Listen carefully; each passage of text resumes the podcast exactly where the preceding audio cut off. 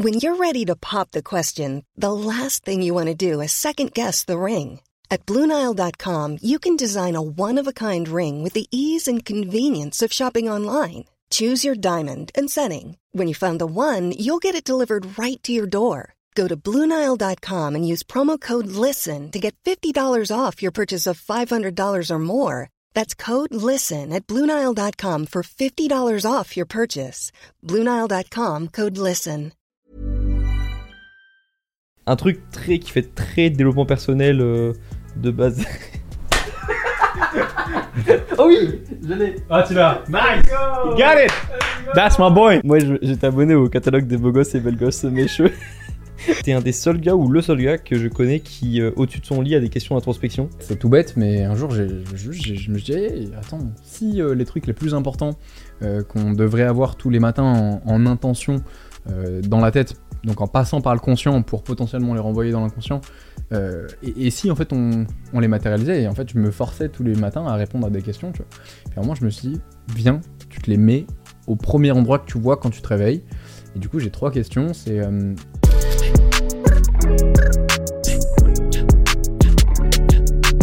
Mesdames et messieurs, j'ai le plaisir d'accueillir Monsieur Practice Makes Perfect chez lui-même. directement chez lui. J'ai le plaisir de l'inviter chez lui. toi.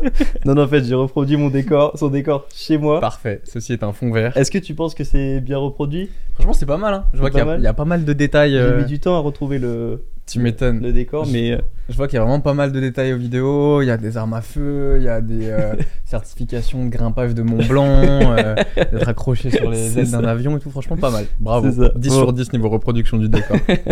non, non, je me suis juste invité, comme d'habitude, et du coup, merci de me, de me recevoir chez toi. ça Plaisir, fait- mon ça, gros. fait très plaisir. Ce que je dis depuis le début, en fait, euh, ça fait deux heures qu'on est ensemble, mais je lui adresse pas la parole pour qu'on ait plus de trucs à se dire là, maintenant, tout de suite. Du coup, là, on peut vraiment papoter. C'est tout bon, on peut enlever le filtre. euh, Je me ressens de dire des trucs, Ouais. sinon je lâche des infos trop croustillantes. C'est ça, vas-y. Bah, bienvenue à la maison, en tout cas, ça fait plaisir. Bah merci, euh, merci à toi, mec. Ça fait des années que je suis ton, ton contenu. La première fois que je suis tombé sur une de tes vidéos, c'était quand tu étais avec Thibaut InShape à Bangkok. Ok.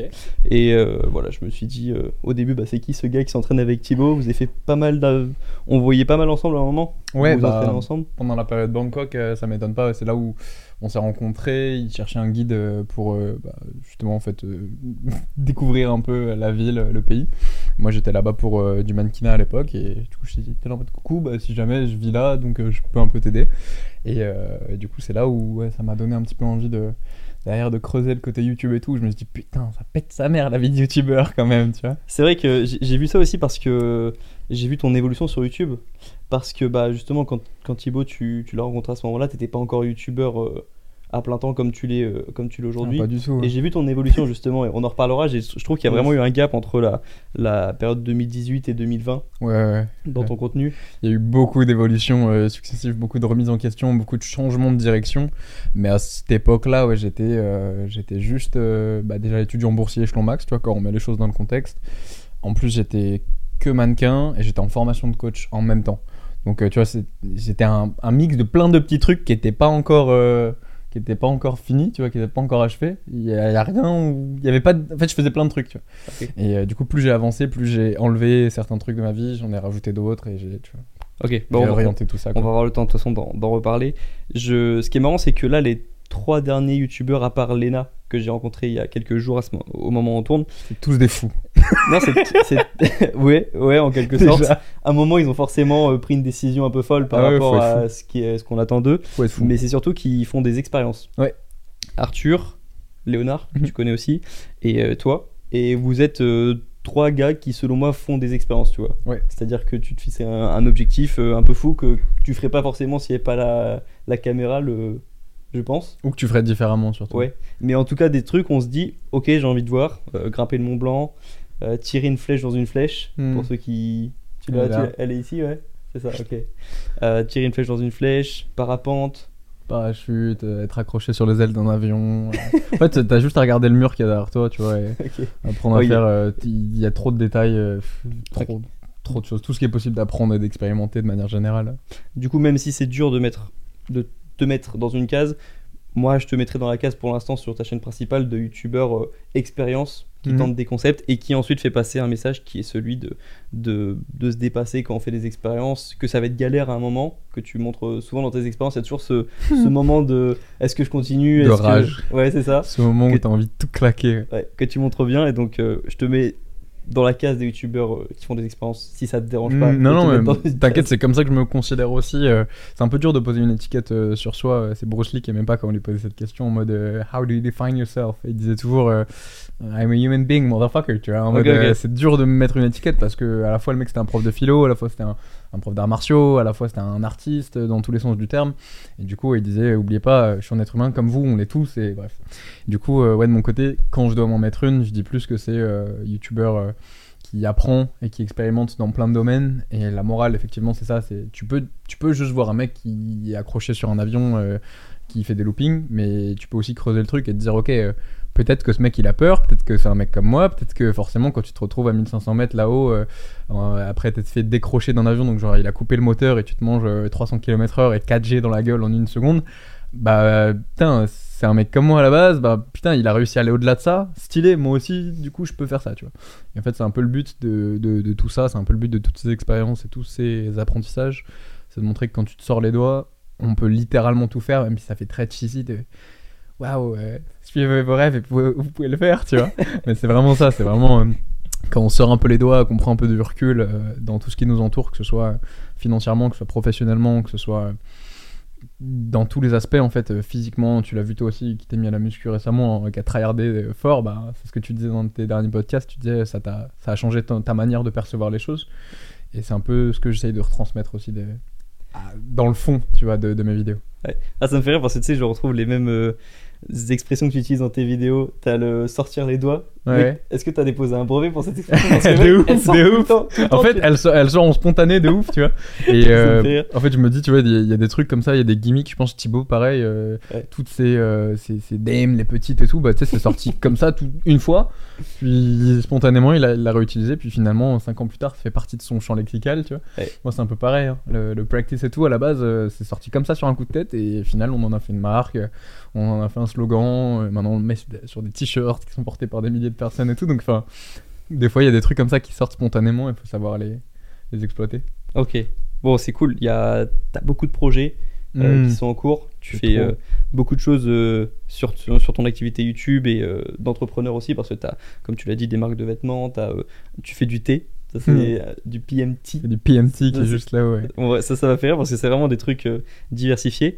Et euh, je sais pas si j'ai raison de faire ça, mais moi j'aime bien distinguer la vie perso et la vie pro. Mhm. Dans le sens où moi parfois j'ai une vie personnelle euh, catastrophique et une vie pro qui fonctionne très bien. Ouais. Et parfois l'inverse. Ouais. Et j'ai envie de te Mhm. demander professionnellement comment est-ce que ça va en ce moment? Et ben écoute, professionnellement, là c'est marrant parce que justement je me faisais un peu cette question, je me l'auto-questionnais il y a quelques temps, et je me disais là professionnellement je suis à un stade où jamais, ça a jamais été comme ça, ça a jamais été aussi bien, ça a jamais autant tourné, on m'a jamais autant contacté, que ce soit pour des projets de fou, jamais été autant connu et reconnu dans ce que je fais. Euh, Genre, euh, à l'époque, quand on me croisait dans la rue, c'était Ah, c'est le mec que j'ai aperçu à la télé une fois, parce que j'ai fait deux, émi- deux émissions de télé. Et, euh, et ça me faisait chier en fait, parce que euh, j'étais là en mode Hmm, J'ai un peu plus à vous offrir que juste euh, coucou, c'est le mec qui a fait un peu de bordel à la télé, tu vois. C'est pour ça que notamment on a écrit un livre aussi qui est juste au-dessus de ta tête. Euh, On a, enfin, je sais pas, j'ai vendu des centaines de programmes euh, de sport à des centaines de personnes, j'ai fait du coaching, j'ai fait plein plein plein de trucs qui ont apporté vraiment plus de valeur, tu vois. Et ça me faisait chier d'être juste euh, ce mec euh, qu'on pointait du doigt parce qu'il avait fait un peu de télé. Donc euh, professionnellement, là, franchement, ça va super bien. Euh, j'ai beaucoup de reconnaissance et de gratitude euh, d'en être arrivé là parce que bon c'est un petit après tout est subjectif tu vois pour euh, quelqu'un qui commence sur YouTube et qui a 3 abonnés bah avoir euh, on va bientôt faire 700 000 euh, c'est énorme mais pour moi qui me compare forcément toujours aux pros et aux mecs euh, que qu'on connaît bien bah voilà tu te dis toujours ah t'es tout petit t'es tout petit t'es tout petit mais mais super content tu vois d'être arrivé à un stade où maintenant j'ai une équipe avec moi je juste financièrement je peux me permettre d'avoir des gens je peux me permettre de les payer c'est et c'est trop stylé tu vois de, de se dire que enfin je sais pas il y a quelques années si juste euh, j'avais pris du recul je m'étais dit ok peut-être qu'un un jour dans ma vie tu vois je touche une plante je touche du bois pour me dire que un jour je pourrais arriver à ce stade où je pourrais vivre de ma passion 100% et kiffer surtout tout le jour euh, kiffer faire des trucs de fou apprendre des trucs de fou et tout bah, j'aurais signé tout de suite tu vois. Et euh, franchement je m'étais pas dit ça au début donc avec un peu de recul, ouais, très reconnaissant de- d'en être arrivé là, et c'est que le début sur ça. Donc, Tu sais que cool. je mets beaucoup en avant les, les créateurs et créatrices sur les réseaux et le fait qu'on puisse en vivre et que ça peut être une voie aussi qui est différente de celle des études pour les personnes qui sont pas forcément très scolaires, tu vois. Et Hmm, je le mets beaucoup, beaucoup en avant. Salut. on va en moi. reparler. On va en reparler. Euh, je le mets beaucoup en avant parce que il y a beaucoup de personnes qui sont pas épanouies par leurs études. Je l'étais Mm. pas forcément. Les réseaux m'ont permis de m'épanouir. Mais j'aime bien aussi poser la question à chaque fois combien de temps ça t'a mis pour en vivre? Hmm, entre le moment où tu as créé ton compte Instagram parce qu'avant tu étais sur Instagram. Ouais. Combien de temps ça a pris entre le moment où tu as fait la première publication Instagram en tant que professionnel et le moment où tu as commencé à vivre euh, de ton activité et de générer un salaire? Je vais même reframe ta question parce que à la base, je pense que n'importe qui, quand il fait sa première vidéo YouTube ou son premier post Insta, c'est pas en mode pro, c'est en mode perso, tu vois. Ok. Donc à, à la base, base, base, j'avais un Insta comme tout le monde, tu vois, en mode euh, t'es là, tu tchatches un peu des meufs, euh, t'as 15 ans, euh, tu sais, tout va bien, juste t'as un Insta, tu retrouves tes photos dessus, tu vois. Et, euh, et du coup, genre, enfin, je sais pas, pendant deux ans, il s'est rien passé sur mon Insta. Après, j'ai commencé à faire du mannequinat, genre j'avais 15-16 ans. Du coup, j'avais, en fait, juste j'avais plein de photos à poster et je savais pas quoi en faire. Bah, du coup, je les balançais sur Insta en mode bon bah ça me fait un book et comme ça quand j'envoyais mon Insta aux, agences, bah en fait c'était là où je centralisais toutes mes photos, tu vois. Mais euh, du coup, c'était bien et pas bien parce que bien parce que j'avais plein de contenu, plein de photos et tout, et pas bien parce que c'était que du contenu ultra mannequinat, ultra euh, bah, modeling pur. Je souriais jamais, t'as pas le droit de sourire quasiment dans le mannequinat, surtout old school à l'époque. Et, euh, c'était une image très euh, un superficielle et deux caricaturée de moi, tu vois. C'était une petite partie de qui j'étais, mais c'est tout. Et en fait, malheureusement, vu que je communiquais que sur ça, bah, ça me donnait un air euh, très superficiel, très arrogant, très euh, imbu de sa personne, narcissique, tout ce que tu veux. Oui, parce que ayant fait 10 ans de mannequinage, je peux, je peux confirmer. Mais on précise pour ceux qui nous écoutent parce que Non, on mais a c'est deux mannequins professionnels. quand tu, quand tu, en fait, quand tu dis euh, en France, quand tu dis que t'es mannequin, tout de suite, les gens ils te, ils te mettent dans une case de ok, c'est un mec euh, qui, je sais pas, qui passe sa vie, euh, il y a, qui a des posters de lui imprimés dans sa chambre et qui se fait des bisous sur le front tous les matins, tu vois. Il y en a pas. Il y en Je a, mais dans ma chambre. Là, on est dans le studio. non, donc, euh, tu vois, c'est plus ce côté. euh, ouais, voilà, il y, a- il y a un côté très, très jugeant et très critiquant en France sur tous les métiers de l'image de, mani- de manière générale, mais encore plus quand c'est centré sur toi et encore plus à l'époque, tu vois. Parce que on n'est pas vieux, mais moi, c'était il y a 8 ans quand même. J'avais 16 ans, j'étais au lycée. Et euh, il y a des fois où je, je débarquais au lycée, je me rappelle une fois, il y avait un, un poster de moi imprimé en mode, euh, en mode mime, tu vois, des gars qui se foutaient de ma gueule, qui avaient imprimé une de mes dernières photos, qu'il avait posé sur une- une- la porte d'un de mes cours. Et j'étais là en mode, ok. Donc mime, c'est euh, OnlyFans en gros. Ouais, les- plus, les euh, non, non. des- Plus même MEME. Ah ouais Non, non, je parlais pas de mime euh, MYM. non, non. En mode, En il- euh, il en se mode moquait, meme. en gros, ouais, il se foutait de ma gueule, littéralement. Parce qu'à l'époque, il n'y avait, pas- il y avait pas ça, il n'y avait pas Insta et tout, ça n'existait pas, tu pouvais pas gagner ta vie avec ça. C'est ça qui est cruel quand tu, euh, quand tu fais un truc créatif au lycée. J'en ai parlé avec Léonard sur le podcast. Ouais. En fait, je lui ai demandé, euh, bah, moi je lui posé la question parce qu'il était connu euh, lui au lycée Ouais. avec YouTube. Je lui dit, mec, je suis trop content, moi. Ah, c'est comment d'être connu au lycée? Il a fait, mec, on se moquait de moi. Bah ouais, c'est sûr. J'étais là, oh putain. Et sûr. en fait, ouais, c'est c'est terrible de ce truc au lycée où quand tu veux faire un truc un peu créatif ou que tu commences à avoir une petite réputation, souvent on- ça se retourne contre toi en fait. Moi, à l'époque, il y avait zéro réseaux sociaux. Donc, euh, genre, l'Insta, vraiment, c'était juste pour, pour euh, DM et surtout pour retoucher tes photos. Genre, il y avait. C'était quand même. bah, il y a 8 ans, du coup, on était en 2014, tu vois. Et euh, à la limite, je crois que même là où il y avait le plus d'in- d'interactions à l'époque, c'était Facebook. Donc, euh, il y avait vraiment pas cette mentalité. Ok, les influenceurs, ça existait même pas comme terme. Il y avait vraiment pas d'idée de. Putain, peut-être que le mec, il est en train de développer un truc. Non, c'était le mec, il s'aime trop. Regardez, il met plein de photos de lui, tu vois. Donc, euh, je sais plus pourquoi on en est arrivé à parler de ça, mais Je te reposer la question après. Est-ce que tu étais sur le groupe, euh, le catalogue des beaux gosses on les aime, nos mécheux. Moi, j'ai eu, un- j'ai eu un, un premier coup de buzz là-dessus. Oui, parce que la mèche est toujours là dix ans plus tard. Premier. Parce que euh, t'es de ma génération, t'es de 98, c'est pour ça que je 98, pose la question. Moi, j'étais abonné au catalogue des beaux gosses et belles gosses mécheux. Et il y avait Eh des ben, concours de likes ouais, où tu pouvais participer. Ouais, J'avais été en quart de finale, un jour je t'ai refait. j'avais- sa mère. J'avais j'avais Je spammé. suis passé par là aussi. J'ai spammé mes 35 potes sur euh, Mm. Facebook. Eh, les gars, likez, likez. Je me rappelle qu'à l'époque, les gens qui avaient plus de 1000 amis sur Facebook, c'était. Ah, c'était incroyable. Bah, Des- c'était les influenceurs. Moi, de je me rappelle que j'étais dans, la tranche 300-500 Hmm. et c'était pas mal. Genre, j'étais content, mais. T'étais là, tu spammais les Ah, demandes d'ajout d'amis de tout le monde pour. euh, Enfin bref, du- coup, la question à l'origine, c'était combien de temps ça t'a pris pour vivre vrai. de ton activité? Et du coup, euh, voilà, entre le premier jour où j'ai posté une photo euh, pour poster comme tout le monde et le moment où. Après, il y a vivre et il y, a- il y a survivre. Il y a faire ton premier contrat, il Ouais. y a vivre et il y a, enfin, il y a survivre et il y a vivre, tu vois. Je vais dire euh, 2000 euros, tu vois. Le, Avant de. Ouais. un, un salaire que tu pourrais avoir si tu avais fait euh, des études et qu'ensuite tu démarrais. Ok. Euh, on va dire du coup, ouais, j'ai dû, j'ai dû ouvrir mon compte Insta en 2016, un truc comme ça. Mais ma première, mon premier post sponsor, je me rappelle, c'était une application de rencontre, c'était 50 euros. Donc déjà, faut remets les choses dans le contexte, tu, tu vis pas. Euh, première fois où j'ai commencé à me dire que c'était sérieux, c'était justement quand je suis rentré de Thaïlande, donc euh, fin 2018. Et en fait, là-bas, j'étais j'étais parti à, à genre 60 000 abonnés, j'étais rentré à 80, 90 000. Et à l'époque, quand j'étais rentré en France, j'étais un des seuls euh, Français aussi jeunes dans le fitness game, parce qu'à l'époque, euh, bah, il y avait personne en fait.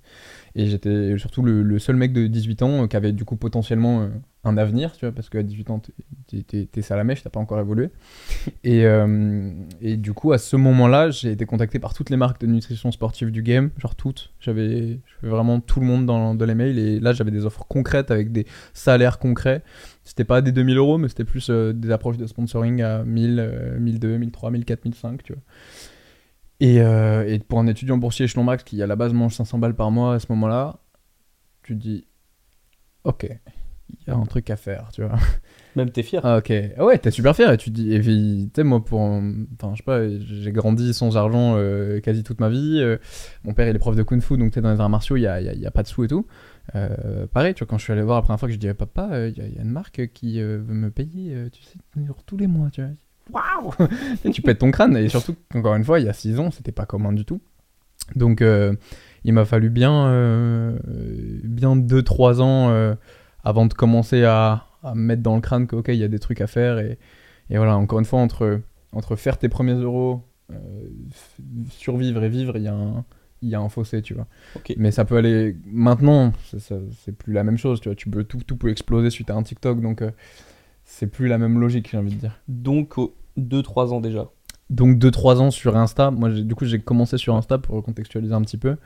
J'ai fait, ouais, euh, peut-être 3 ans à faire que de, de l'Instagram. J'ai connu le Insta sans les stories sans les lives de l'époque où il y avait que des posts. Et en fait, il y avait même pas de vidéo. Tu pouvais quasi pas poster de vidéos. Tu sais, c'était des vidéos carrées et tout. Du coup, personne en postait. Et en fait, à l'époque, bah, juste t'arrivais et tu spammais les posts tous les jours. Bah, tu montais. Et vraiment, tu pouvais. euh, Quelqu'un qui mettait deux posts par jour euh, sur un an, il prenait 200 000 abonnés et c'était gratuit, tu vois.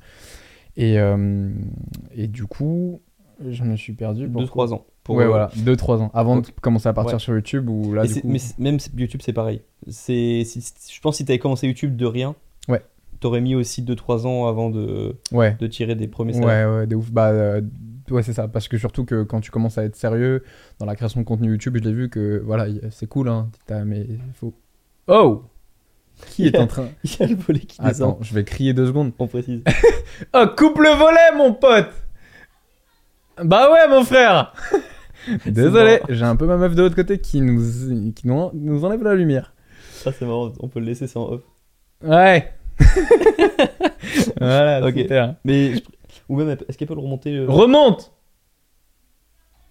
Mais frère Va dans le van Il y, a- il y a un camion, euh, y a un camion que toute la France connaît en bas, si tu veux. Ok, du coup, euh, ça me paraît important de préciser, tu vois, parce que c'est un peu souvent le cas. Donc, Léna, ça lui a, mis, ça lui a pris 2-3 ans. Mm. Euh, Léonard, j'imagine, on n'en a pas parlé exactement précisément de combien de temps ça lui a pris, mais au début, il le faisait pour le fun, puis après, ça Mhm. devenait un métier. Pareil, moi, ça a pris 2 ans, un an et demi. Donc, voilà, c'est pour préciser parce que ça fait vraiment rêver, tu vois. les réseaux sociaux, ça me faisait rêver, ça te faisait. Toi, t'étais au début, donc ça te fais- c'était pas encore assez. Aussi développé que maintenant, ça faisait pas autant rêver que, que Mm. ça peut faire rêver les lycéens ou les gens euh, qui sont les étudiants par exemple d'aujourd'hui. Mais ça me paraît important de préciser parce que voilà, si quelqu'un débute sur les réseaux et qui veut en vivre, je dirais qu'il faut partir dans l'optique que ça va prendre un an, un an et demi, deux ans de posts réguliers, que ce Mhm. soit sur Instagram, TikTok, YouTube. Ouais. Et ensuite, bah, tu auras ton. Tu, si tu tenu, si as tenu assez longtemps que tu avais la passion pour, Si Tu- t'as tenu assez longtemps que t'avais la passion pour, si tous les échecs que tu vas te manger en pleine gueule, ils vont pas te décourager, si tu vas supporter le regard euh, de tes potes qui vont changer, des autres, euh, de la pression sociale que tu vas vrai, avoir, si ah, tout, tu, tu. Enfin, il y, y a beaucoup de si, tu vois, et j'ai vu beaucoup, beaucoup de potes, moi, tryharder et se lancer là-dedans. Et c'est pour ça, le 1, 2, 3 ans à créer du contenu régulier, c'est une grosse moyenne, mais tu sais, dans les moyennes, bah, t'as des gens là, t'as des gens là. J'ai j'ai un pote, ça fait, ça fait 5 ans, il tryhard euh, tous les, toutes les semaines, il sort des vidéos super stylées toutes les semaines, et ça commence à marcher maintenant, tu vois.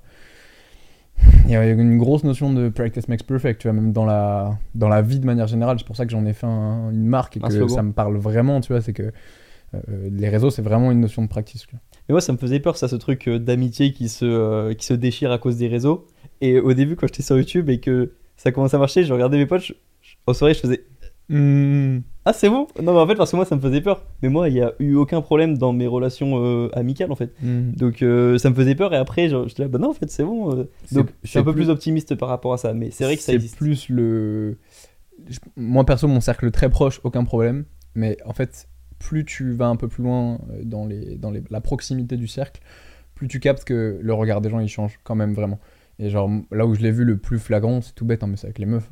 Genre, euh, comme tout le monde, tu passais par des phases où bah, t'es là, euh, tu vas draguer des meufs et tout, et genre, euh, tu te manges stop sur stop, et puis un jour, du beau jour au lendemain, pouf, tu sais, je fais une relation, je sais pas, je, suis deux ans en couple, donc euh, on oublie ça, mais pendant ce temps-là, moi, je grow up. Et puis après, je redeviens célib, donc je, redé- je redécouvre le marché du célibat deux ans plus tard, avec un peu d'abonnés sur Instagram, un compte certif, forcément qui dit que tu travailles sur les réseaux, dit que maintenant tu travailles, donc tu gagnes un peu de sous. Donc aussi, il y a cette notion de le mec il est connu, du coup le mec il a la thune, du coup, fou. Bah là, bizarrement, les portes que je m'étais mangé, il y a... après il y a eu un glow-up muscu aussi, tu vois, j'ai pris mes 10, 15, 20 kilos aussi. Et ok, il y a plein de trucs qui ont joué. Et je saurais pas te dire par à B, bah, c'est ça qui a fait que j'ai été perçu différemment. Mais là, vraiment, c'était flagrant de me dire, ok, bah, c'est marrant parce que tous les stops que je me suis pris il y a quelques années, bah là, les mêmes meufs qui m'ont mis des stops, bah, elles me mettent plus de stops. Et en fait, euh, moi, j'ai pas, moi, je me vois pas, tu vois, je me suis pas vu changer, évoluer et tout, enfin, petit à petit, tu vois. Et en fait, j'ai vraiment remarqué que dans le regard des gens, de manière générale, il y a quelque chose qui change quand toi, tu, tu glow up. Donc, euh, les meufs, c'est un exemple concret, mais même, euh, tu vois, dans, comme dit, dans le cercle de potes euh, proches, aucun problème. Mais dès que tu t'éloignes un petit peu, tu vois, dans les connaissances de potes, de. Des gens qui sont pas trop intéressés à toi, qui soudainement, waouh et tout, écoute, j'adore ce que tu fais et tout. Et tu sais, tu creuses un peu, tu poses trois questions et tu captes qu'en fait, le mec, il, vaut- il sait pas le fond de tes projets, il, a, il voit juste le- la forme, tu vois, il voit juste. euh, J'arrive à dire, ah, ton livre, il est trop bien. Je dis, ah ouais, pète sa mère, tu l'as lu et tout, euh, t'en as pensé quoi? La couleur est belle de la couverture, tu vois. Et voilà, c'est un peu une forme de. Je sais pas, je sais pas si c'est de l'hypocrisie ou je sais pas si c'est. euh, Non, je pense juste que ça m'est arrivé aussi. euh, Il y a des personnes, je sais qu'elles ont fait un truc de particulier, mais comme je suis pas allé profondément dans ce qu'elles font, je sais, je sais pas. euh, Il y a des gens, je sais qu'ils ont réussi dans tel domaine, mais je sais pas euh, quel concert ils ont fait. J'ai parlé à une fille qui avait fait de la musique la dernière fois, qui est issue de ma ville, qui s'appelle Jade. Et en gros, bah, je sais que Booba l'avait retweeté sur un tweet où elle chantait chez elle a cappella et c'était magnifique, donc elle avait pris un gros. gros glow up à ce moment-là mais euh, tu vois je sais pas exactement ce qu'elle fait je sais juste Hmm. qu'elle euh, qu'elle a bien marché et qu'elle est de ma ville. Donc, euh, je, je comprends aussi que les gens ils s'intéressent pas Je euh, comprends aussi, à hein. pleinement. Mais en, en soi, j'ai pas trouvé. euh, bah après, c'est vrai que t'as as plus d'influence que moi, donc t'as as vécu. On va dire que les choses que t'as vécues sont, se sont multipliées. Enfin, t'as Mhm. plus d'exemples que moi là-dedans. Mais euh, si je dois donner un petit message optimiste, euh, franchement, euh, ça va sur les réseaux. C'est pas autant parfois la guerre qu'on peut imaginer. Oui, puis ça dépend surtout de ton entourage et où, enfin, de, de- dans quel milieu tu évolues, avec quel type de personne et tout. Mais voilà, globalement, tout va bien. Mais c'est juste que moi qui suis un peu euh, à l'affût, tu vois, et qui ressent beaucoup les choses et qui a un peu le, le flair pour ça, il y a plein de fois où j'ai un peu été déçu de me dire Ah, bah en fait, toi, je pensais que t'étais mon pote. Bah non. En fait, toi, tu aimes bien euh, ce que je suis, mais euh, moi, en tant que moi, en fait, je me... ça, on saura jamais, tu vois. C'est en mode, si du coup, j'étais pas sur ce chemin de vie-là, le même moi euh, qui suis étudiant tout simple, est-ce qu'on aurait été potes, tu vois Mais c'est- ce que je me dis à chaque fois, par exemple, que je rencontre un youtubeur. Je me dis, on se serait pas rencontré si, euh, si j'avais pas 100 000 abonnés. je serais pas ici, tu vois, si j'avais, même si euh, on, on peut se dire, je sais pas, ils sont sympas, ils, ont, ils parlent un peu des mêmes choses, t'aurais même pas su que je parlais de Mmh, quelque chose si j'avais mis là. Et parfois, je me dis ça pour les youtubeurs que je rencontre, mais après, je me dis, bah en vrai, c'est tant mieux, enfin, on se serait pas rencontré s'il y avait pas YouTube, mais euh, en même temps, c'est notre passion commune, Bien donc. euh, En fait, c'est une notion d'intérêt commun. Mais Ouais, c'est euh, c'est un truc euh, très français, ça aussi, de quand tu rencontres des gens et quand tu t'échanges. souvent, j'en arrive souvent à, à entendre des phrases du type Ah, mais moi, je il n'y a pas d'intérêt et tout. Genre, en fait, les gens, ils ont du mal à dire qu'il y a un intérêt pour eux à rencontrer tel ou tel type de personne ou quoi. Et c'est un truc qui me qui me dérange parce que même quand juste ta copine elle est jolie, il y a un intérêt pour toi à ce qu'elle est jolie, à ce qu'elle soit jolie, tu vois. Et cette notion de, enfin, ce qui, ce qui m'intéresse, c'est l'intention derrière l'intérêt, tu vois. Parce que c'est toujours dans la vie, tous les échanges et toutes les relations qu'on a, c'est basé sur une forme d'intérêt. Si ton pote il est débile et qui t'apporte rien dans ta vie, tu veux pas d'un mec comme ça dans ton entourage. Donc en fait, naturellement, bah, tu vas t'entourer de gens. euh, Non mais c'est violent, mais c'est vrai. Enfin, si, si ton pote il a rien à t'a- t'apprendre, en fait, à t'apporter de manière générale, rien à t'apprendre, rien à, tu peux pas échanger sur des sujets avec lui parce qu'il est fermé. Si vous vous avez pas de centre d'intérêt, pas de valeur commune, bah en fait, il va pas être intéressant pour toi parce que vous allez pas vous apporter. Le but de- des relations sociales, c'est de s'apporter, tu vois. Donc c'est dans ce sens-là. Et la plupart des gens, bah, ce qui fait que ils connectent à un moment, c'est qu'il y a un intérêt pour les deux à un moment donné, mais qui est, enfin, faut juste être ok avec ça, tu vois. Il y a rien de mal derrière des. Après, encore une fois, je dis- moi je distingue intérêt pro et perso. Par exemple, mes Mhm. potes, euh, ils connaissent très peu le YouTube, enfin, ils connaissent pas YouTube de l'intérieur. Donc euh, en soi, on parlera pas de YouTube, d'algorithme, etc.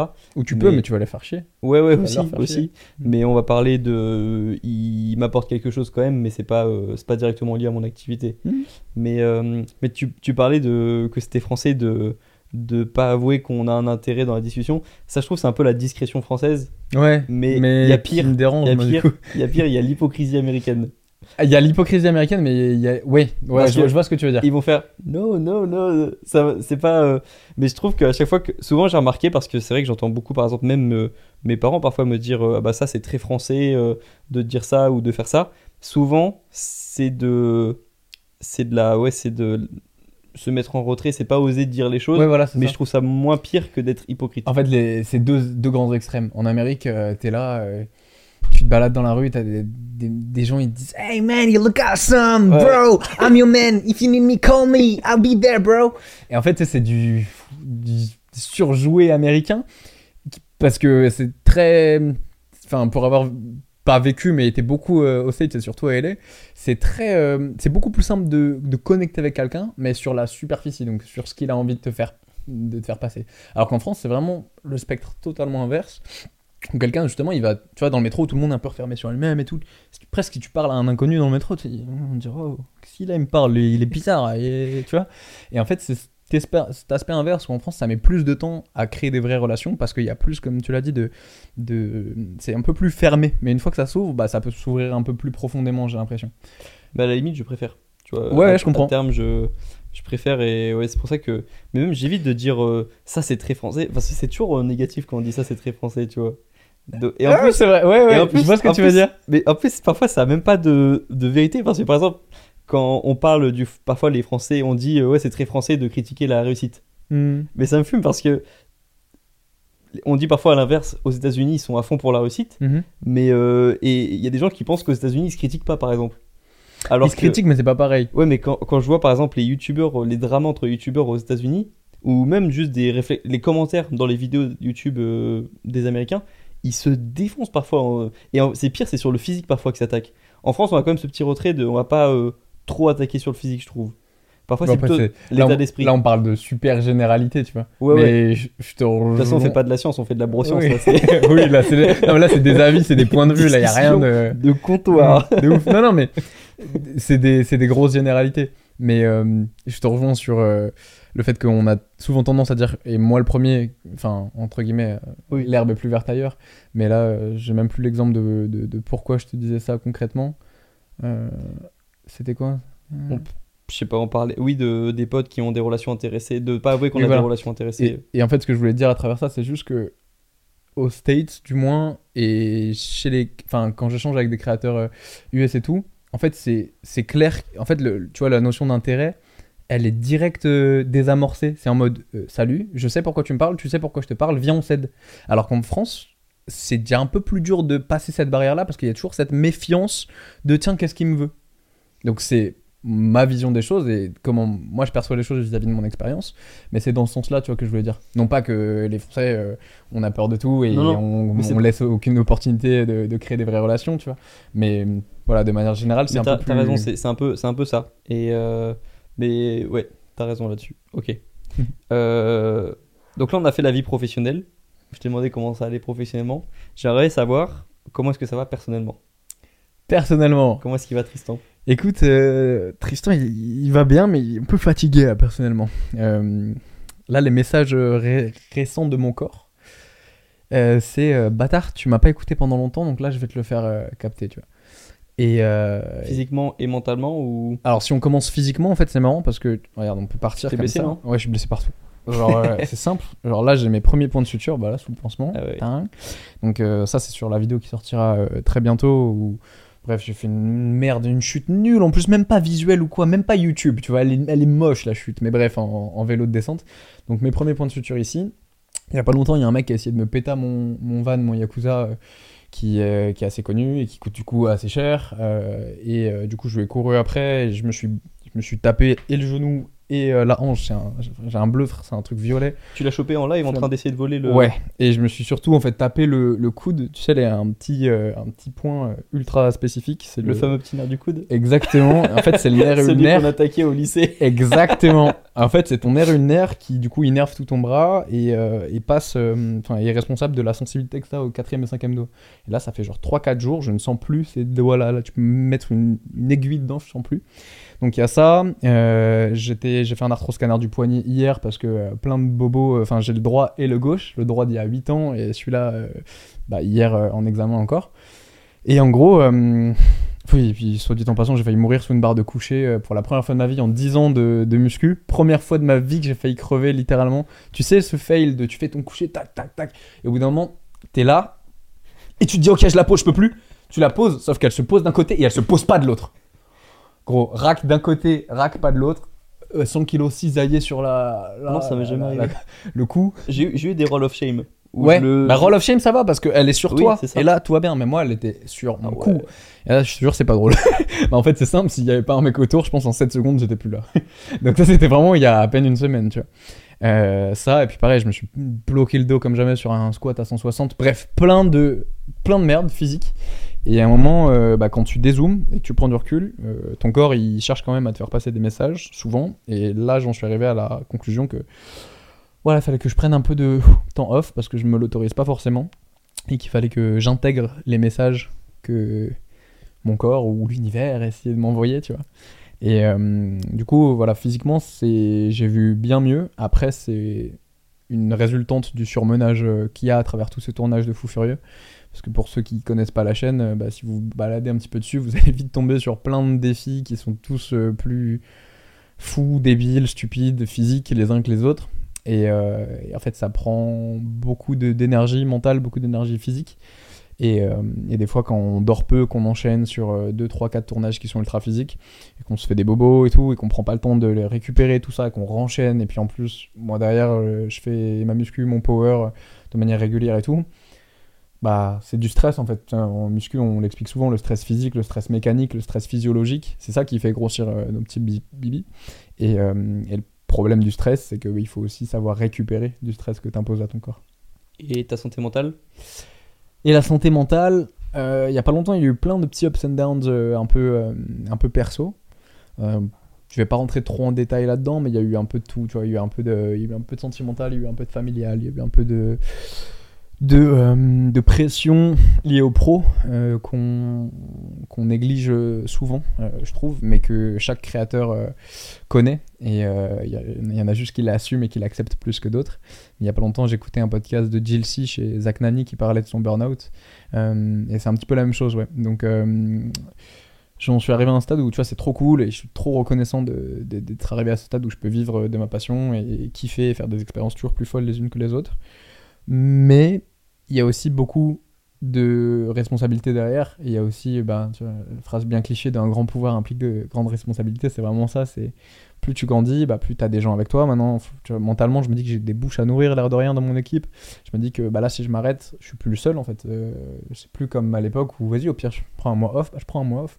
Là, si je prends un mois off, attends, j'ai tous les gars derrière. Ah putain, il faut quand même que je les paye. Et du coup, attends, il faut que.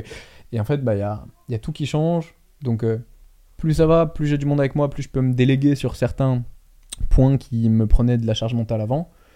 Mais plus j'ai aussi la responsabilité, un, de devoir gérer tous ces gars, deux, de devoir euh, être. euh, Enfin, c'est un peu dur aussi ce stade d'être euh, à la fois patron, à la fois pote, à la fois youtubeur, surtout que genre, enfin mon assistant c'est mon meilleur pote, tu vois. Fait quasiment 15 ans qu'on se connaît. Que tu, tu vois, il y a ce truc aussi, ce que Gilles disait dans son podcast, je me retrouve énormément avec ça. C'est t'as pas envie d'être un fils d'up euh, avec tes potes quand tu bosses avec eux et à la fois faut pas casser votre relation amicale, mais à la fois faut aussi imposer des trucs parce que bâtard, je te paye pas rien foutre, tu vois. Et du coup, il y a voilà, il y a tout ce tout ce spectre qui est un peu spécial à, à capter que je l'ai beaucoup entendu avant, mais je l'ai jamais trop intériorisé, tu vois. Et maintenant que voilà, j'en arrive petit à petit à ce stade-là, je comprends de plus en plus des trucs qu'on m'a dit il y a longtemps et que qui maintenant me parlent différemment, tu vois. C'est souvent ça quand tu, euh, quand tu commences à tomber dans le développement personnel, de vouloir t'améliorer. En fait, tu tombes sur plein de conseils. Ouais. Et tu, tu au fais- début, tu les captes pas Ouais, tu fais, tu fais ah ouais, ouais, Ouais. bah quand, je, quand ça tombera dessus, j'y penserai. Et puis tu y penses pas. Et puis tu comprends vraiment un jour. C'est C'est un, peu un, c'est un peu le penchant négatif de vouloir prendre plein de conseils. On- Parce que même parfois, tu sais, euh, j'aime bien dire en, en vidéo, euh, tu peux mettre le, genre le, T'inquiète, le câble, tu peux le mettre. euh, t'inquiète, t'inquiète. Ah ouais. Oh waouh. Je suis un peu technicien aussi en même temps que youtubeur.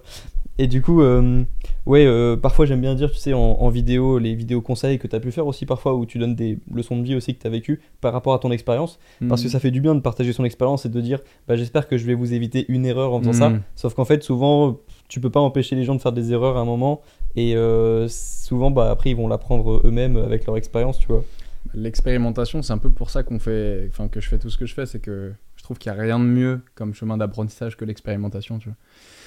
Donc ouais, je te rejoins à, à 1000% là-dessus, mais voilà, ça fait partie du, process. Et euh, je me dis aussi que c'est comme en amour, tu vois. Plus tu, plus tu vas aimer, plus il y a moyen que tu prennes cher. Bah là, c'est pareil. C'est plus tu vas monter, plus tu vas réussir haut, plus tu vas subir des problèmes et des responsabilités qui vont être de la même grandeur, mais version négative, tu vois.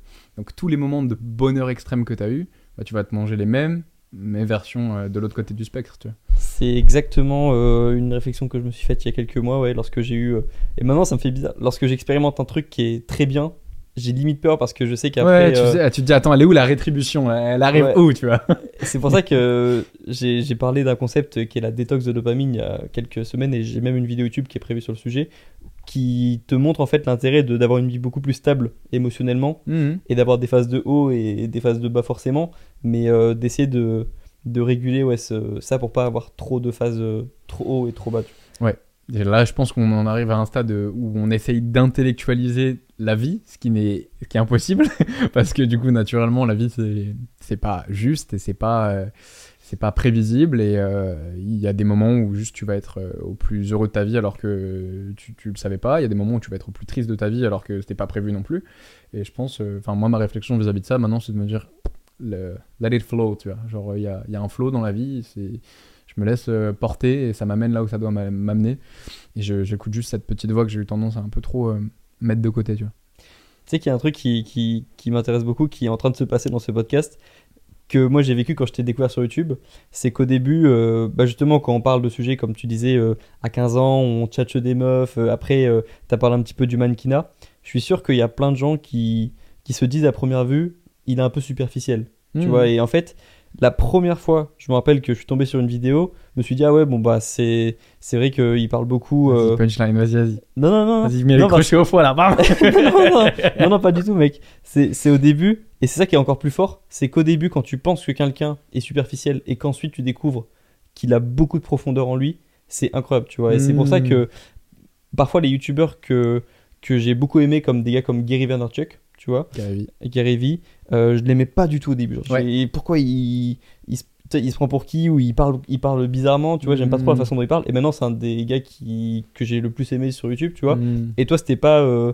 ouais, c'était ça, c'était. Ah ben, tout de suite, euh, même l'étiquette du gars de télé-réalité. Et puis tu te dis, euh, ouais, c'est vrai qu'il il parle, en- il parle franglais, euh, il a son, son lexique et tout. D'ailleurs, quand j'ai dit tout à l'heure que j'allais voir un gars, j'ai dit, euh, devinez le youtubeur du jour. Et j'ai dit, euh, Franglais. il, parle franglais. tout le monde a deviné que De c'est toi. moins. Et, et après, dans une vidéo, je me rappelle que tu avais faite où tu parlais, euh, je crois, de ton setup.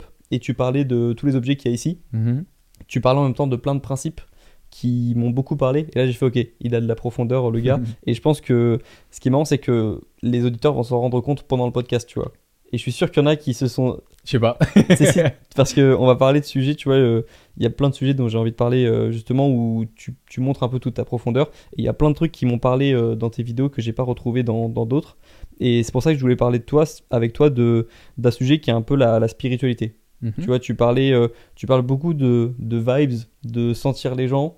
Tu disais dans une vidéo que tu te, tu cherchais aussi à te reconnecter plus à ta partie féminine où tu essayes de, tu, c'était, c'était pas le, le, la partie yin ou c'est le yin, c'est ça, Mm. c'est la partie où tu vas plus euh, capter l'énergie, l'intention des gens euh, de manière assez rapide? Est-ce que c'est ça que tu voulais dire quand tu disais que tu te reconnectais à ce, à ce yin?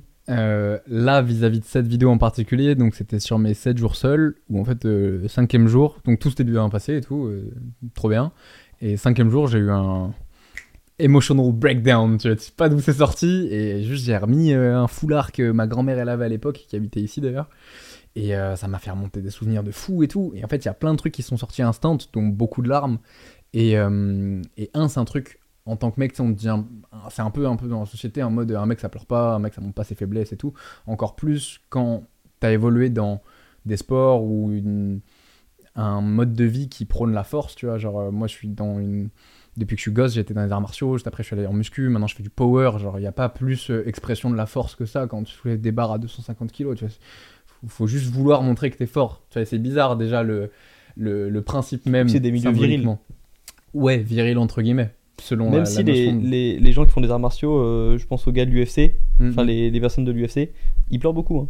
Après des Ouais, combats, euh, Justement, et en fait, marrant. Maintenant, c'est juste que si tu veux, moi j'en arrive à un stade où je me dis que c'est plus. euh, Enfin, c'est un peu has-been, tu vois, de penser comme ça. Et un, un vrai homme, pour moi, c'est pas euh, le mec euh, barbu, tatoué, qui, va pas euh, dire qui fait 1m90 euh, et qui, qui pèse 150 kilos, tu vois. Ouais. Et c'est plus justement un mec qui est capable d'accepter ses forces et ses faiblesses, alors qu'on critique très souvent ben, un mec qui parle de, de ses faiblesses, un mec qui, qui se montre vulnérable, tu vois. Et c'est ce que les gens m'ont beaucoup dit sous cette vidéo et ça m'a grave touché. Euh, parce que j'étais un peu là en mode bon, ça me fait un peu chier de montrer un moment où j'ai les larmes aux yeux et tout sur YouTube. Mais vas-y, je vais le montrer parce que ça fait partie de la réalité de mon expérience et tout. Et euh, je pense que ça. Bah, déjà, c'est plus honnête et je leur avais promis d'être honnête, tu vois, dans toute- cette expérience sur les hauts et les bas. Et du coup, euh, ouais, ma notion de d'un vrai homme maintenant, c'est plus quelqu'un qui est équilibré sur ses stades et qui sait. On a tous une partie de polarité masculine et féminine, il faut juste accepter les deux. Et, à toi de. Les, Asiates, ils appellent ça la voie du Tao, tu vois. À toi, de savoir trouver ton équilibre là-dedans. Du coup, ouais, je m'étais pas mal enfermé dans. Enfin, j'ai eu pas mal de phases dans ma vie et j'ai beaucoup ressenti que j'étais pas très équilibré euh, en fonction de l'entourage dans lequel j'étais, en fonction des expériences que je vivais, en fonction de plein de choses. Et, euh, voilà, récemment dans cette vidéo, quand je te parlais de me reconnecter un peu plus à ce côté euh, féminin, ce côté yin des choses, ouais, c'était peut-être plus, euh, plus sur ça, tu vois. Accepter euh, de- d'écouter un peu plus euh, mon ressenti, accepter de d'avoir, euh, je sais pas, euh, de laisser des larmes euh, couler s'il y a besoin, accepter de d'être plus vulnérable, tu vois. Ce qui en soi, dans ma vidéo, je dis accepter d'être faible, mais c'est pas vraiment de la faiblesse, c'est justement de l'honnêteté vis-à-vis de ta vulnérabilité qui au final fait que, euh, avec du recul, c'est même plus fort que de d'être là en mode. tu vois, genre euh, la position. euh, Vulnérabilité, c'est un, un- un- un bon mot, ouais. Ouais. Mais euh, faible, c'est connoté, ouais, ben, c'est connoté un peu victime. euh, ouais, vulnérabilité, c'est un, bon mot. Non. Mais, mais ça m'a beaucoup parlé, ouais, parce que quand tu as parlé d'énergie féminine, j'ai tout de suite pensé du coup à ma mère, Mhm. qui a une énergie féminine incroyable, où elle sent les gens, mais à 10 000 km. C'est une maman, hein. Ouais, c'est ça. Et, et je. Ouais, c'est- c'était euh, dans une phase de ma vie où je, je commençais à comprendre qu'il y avait tous, on avait tous une part euh, d'énergie masculine et d'é- d'énergie féminine plus prononcée chez certains, chez certains que d'autres. Tu vois, c'est un peu. C'est beau aussi, je trouve, d'avoir Ouais. un mélange de, de chaque et aussi de laisser s'exprimer plus une partie à des moments de vie parce qu'elles ont toutes leurs leurs avantages et leurs inconvénients, tu vois. Ouais, c'est ça. Et je trouvais ça, je trouvais ça pas mal. Et bah justement, es aussi un, tu mets beaucoup de. Je sais pas si oui, ça vient de tes arts martiaux, tu vois, tu as eu un, un passé de, dans les arts martiaux. Et je trouve que c'est un, un sport où on met, c'est même plus qu'un sport, mais on met beaucoup, beaucoup de principes en avant qui, qui parlent de ça. Et Mm. toi, tu y as eu accès assez vite dans ta vie.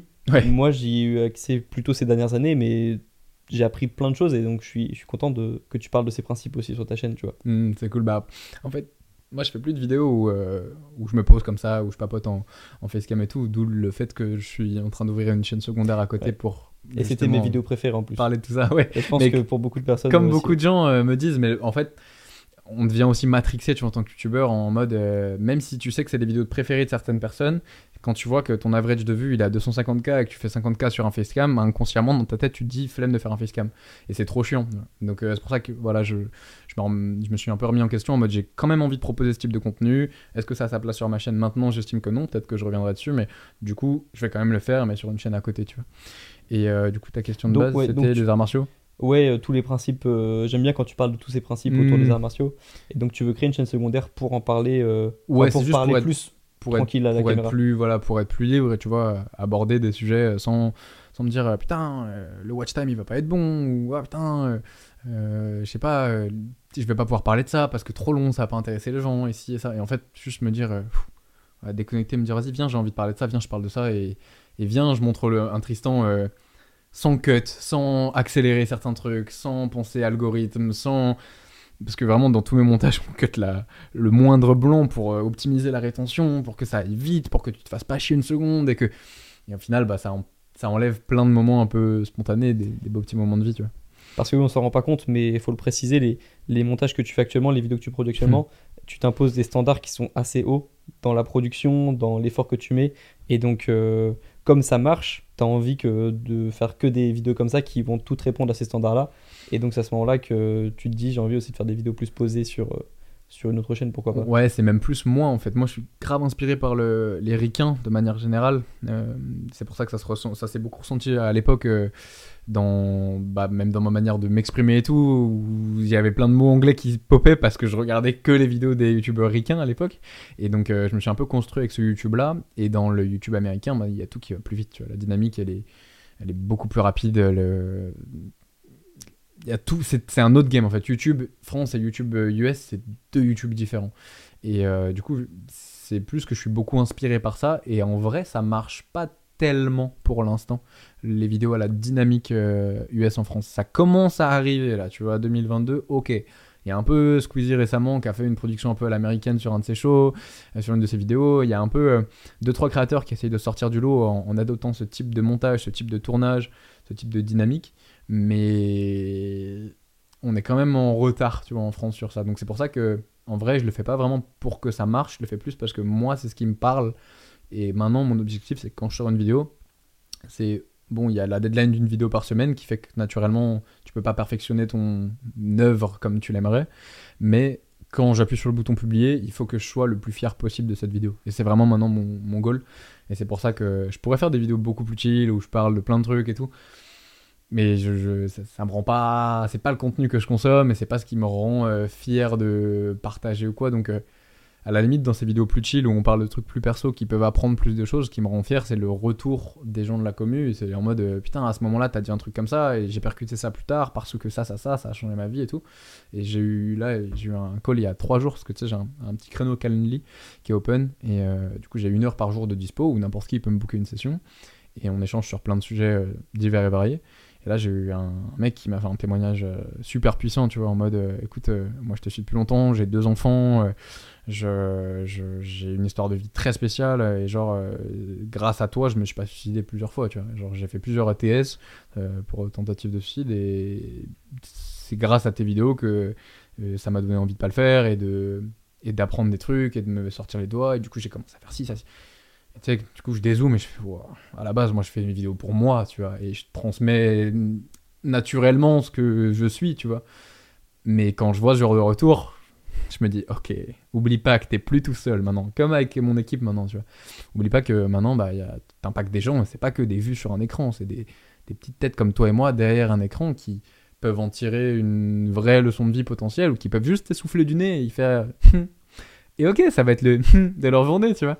Et c'est tout. Et, hum, et c'est trop puissant, tu vois. Donc, euh, donc ouais, le retour des gens, euh, c'est ce qui me, c'est ce qui me pousserait à repartir sur, enfin, avoir une chaîne secondaire pour pouvoir parler de trucs un peu plus profonds, tu vois. Ok. Parce qu'on peut pas le montrer du coup sur les vidéos qui vont très vite. Ouais, ouais, ouais. c'est- Bah, c'est ça que je, que je comprends, ouais, parce que ouais, il y a, y a une dynamique de vidéo que tu reprends à chaque fois dans les vidéos et tu peux pas tu peux placer un sponsor à la limite, mais placer d'un coup un moment un, un passage plus deep. Ouais. Et si tu savais tout ce que je me, tout ce qu'on fait sauter dans la vidéo, des fois ça me. En fait, j'ai dit à mon monteur, me, me montre même pas ce que tu me fais sauter. Genre, cut-le. Parce que en tant que créateur, quand tu passes du temps à filmer des plans de drone, à, à prendre ça et, filmer comme ça, et, et qu'en fait, au final, c'est même pas dans la vidéo finale, ou qu'on le voit une seconde, tu te dis, pff, le nombre de fois où j'ai planté des drones sur des tournages pour que les plans ils apparaissent même pas, je suis là en mode bon.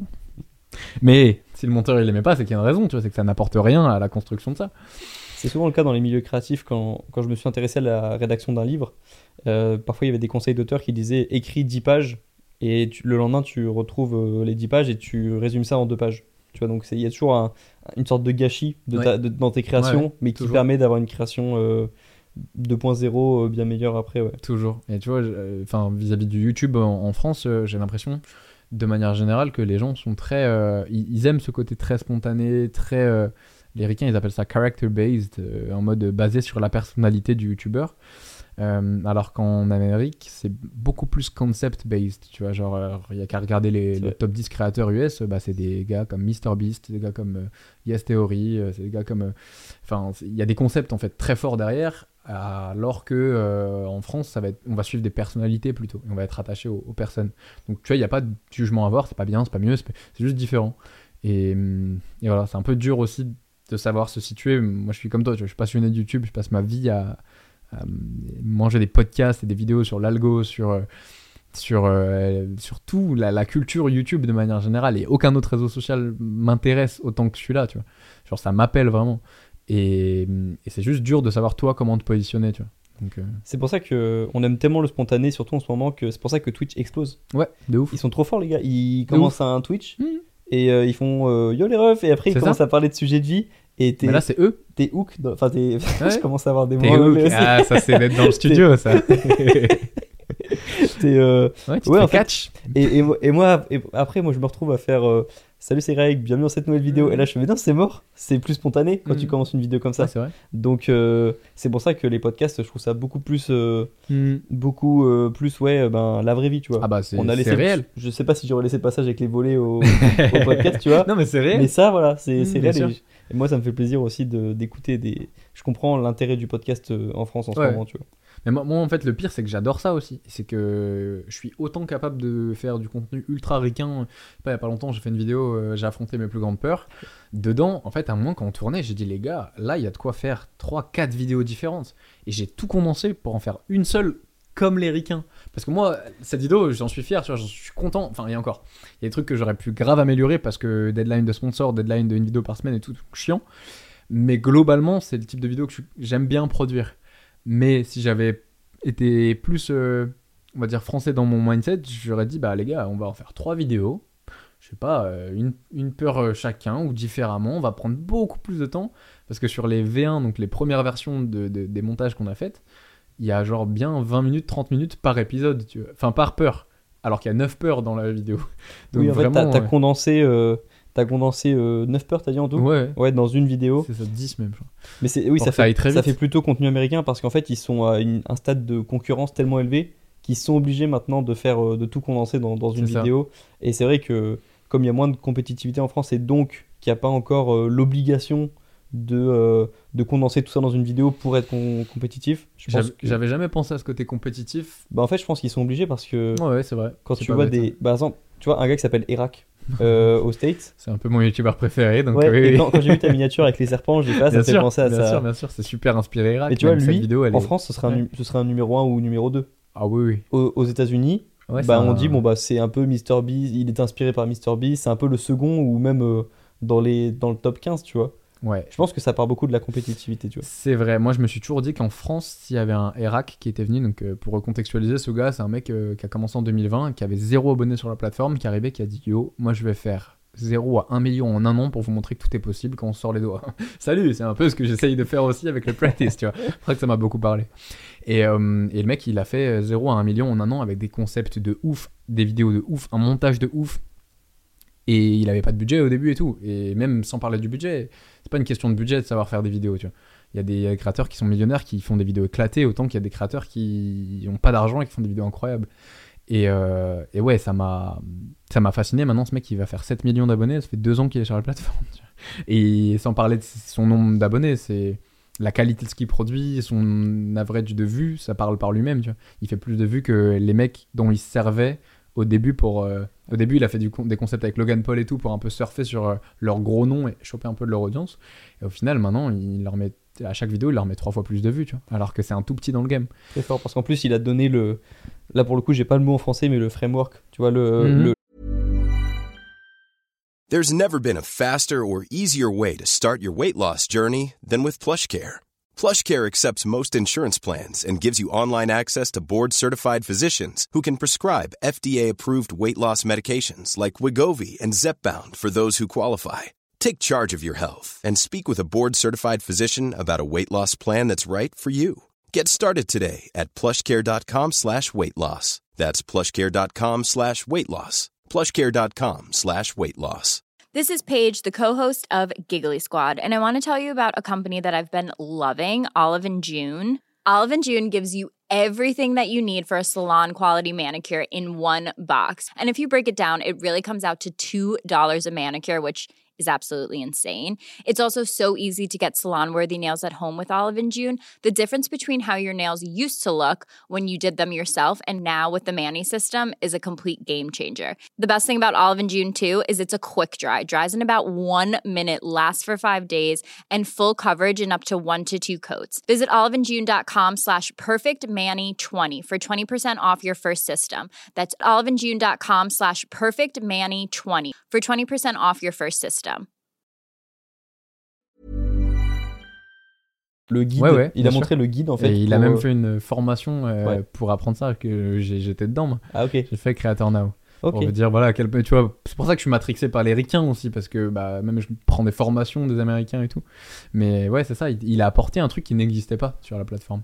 Et pour revenir à la compétitivité, je te rejoins sur le fait que, selon moi, si en France il y avait un RAC, tous les mecs au-dessus, ils se diraient, ok, faut faire attention à lui là. Et comme tu l'as dit, il n'y a pas cette compétitivité en France parce que c'est lent. Déjà, c'est plus. euh, On est moins. Oui déjà la taille du pays. euh, Déjà, voilà, fait que quand t'as euh, 10 millions en France, enfin, voilà, ils sont 3 à l'avoir, euh, alors que des youtubeurs ricains à 10 millions, il y en a, littéralement, je sais pas, 15 fois plus. Mais, mais ouais, c'est surtout que il y a personne qui a ce. Désolé pour les mots anglais, mais ce grind, tu vois, ce hustle. Ah ouais tu- moi je trouve quand même. de- Hmm, Il y en a très peu en France. Moi, je J'en connais 2-3, hein, mais vraiment moins. En fait, tu regardes n'importe quel you- youtubeur américain à 100K. Enfin, Quand tu vois, moi, quand je vois la, la qualité de production de mec, à, même, même à 10K, tu vois, je me dis, mais il y a personne en France qui fait ça, même à 2 millions, tu vois. Ouais, mais je- franchement, je trouve qu'ils font. euh, Même le, par exemple, là, je pensais à. On parlait un peu de Maison Grise en off parce que Mhm. je, je- j'ai pu. euh, c'est des personnes avec qui j'ai plus euh, des contacts euh, sur le YouTube et Ouais. je, je connais pas forcément tous les autres groupes de YouTubeurs. Mais franchement, je suis impressionné de par la remise en question constante et tout. Donc, franchement, je trouve que même Squeezie qui lance pour la première fois un concept euh, à 400 000 euros pour faire une vidéo où il a Mhm. réservé euh, l'arena. Euh, ouais, ouais. je trouve ça, je trouve ça bien. Mais c'est vrai que Mais Si t'es tout-. Ouais, si t'es tout le temps dans le YouTube américain, t'as l'impression que c'est lent. Mais je trouve Ouais. que par rapport à la taille du pays, par rapport au nombre de YouTubeurs qu'on est, je trouve que ça va. Oui, oui, oui. De toute façon, ah, de toute façon, après ça, c'est des discussions que nous, en tant que créateurs, on Ouais. a. Je sais même pas s'ils nous C'est- suivent c'est encore vrai. derrière sur le C'est un podcast. un Désolé. peu, un peu C'est niché. deux nerds, deux nerds de, de YouTube qui commencent à parler de l'algo et tout. Mais, c'est un peu ça le podcast en même temps. Je... Mm. Pour l'instant, euh, si j'invite, euh, j'aimerais bien aussi, pourquoi pas, je sais pas, recevoir des pompiers, recevoir des, des personnes qui ont des parcours différents. Mais c'est vrai que pour l'instant, bah, j'invite euh, des personnes qui sont sur les réseaux. Bah voilà, on- on- ça, Bien sûr, ça, ça viens part- à parler. Parce que Ouais. c'est là aussi où tu vois les vrais passionnés, tu vois. Ouais. Et pour, pour moi, j'ai du mal, en fait, à, à concevoir des, des, des, des, youtubeurs qui parlent pas YouTube et des. euh, pareil, des TikTokers qui parlent pas TikTok et tout. C'est parce qu'en fait, au bout d'un moment, tu... moi, je suis vraiment passionné par ça, au stade où dès que je me réveille, le premier truc qu'il y a dans ma tête, avant même d'ouvrir les yeux, c'est YouTube. Même si ça se voit pas pour l'instant, tu vois, j'ai pas encore les fruits de, du vrai travail que je mets en avant. C'est cool, tu vois. Je suis content de là où je, suis, mais je, suis- je suis encore en train de m'échauffer par rapport à ce que je suis capable de faire.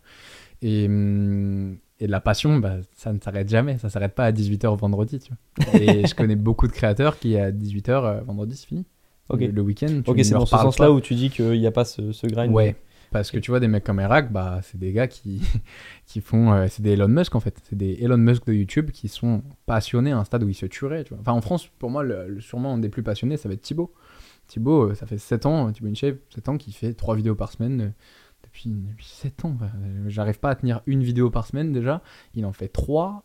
Max qu'il ait loupé un jour, c'était peut-être il a fait 5 jours sans vidéo. Waouh et, euh, et en fait, t'as arrivé à un stade où la passion, euh, ça devient. euh, bah c'est plus de la passion, c'est que c'est devenu une machine de production tellement qu'il est passionné, tu vois. Et hors Thibaut, je connais pas trop de mecs vraiment qui en parlent tout le temps, qui. Enfin, de plus en plus, tu vois. Mais dans, mon- dans mon cercle de potes youtubeurs, tu vois, donc ça, on reste des petits parmi les, les très gros de ce game, tu vois. Ok, c'est intéressant. Bah, ce serait intéressant que j'en discute aussi avec les gros du, Mhm. du YouTube français. Mais Après, je euh, pense qu'arrivé à un stade, tu, tu te- t'en as marre aussi. Et puis quand t'as fait ton grind et que t'es arrivé là où tu voulais aller, je pense que c'est encore autre chose, tu vois.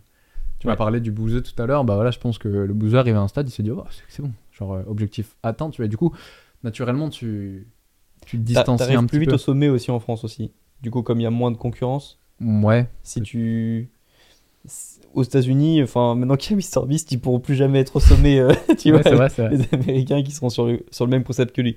Mais donc ouais, bon, ok, intéressant de parler un petit peu de tout ça, YouTube euh, francophone, euh, euh, américain. Je pense que même là-bas, il y a carrément une creator économie maintenant qui se crée où euh, il y a des podcasts dédiés à YouTube, Ouais. à l'algorithme. Colin and Samir et tout. Ouais, ouais. Et je pense Mhm. que ça va venir aussi. Il y a des personnes qui vont revenir sur cette vidéo dans trois ans.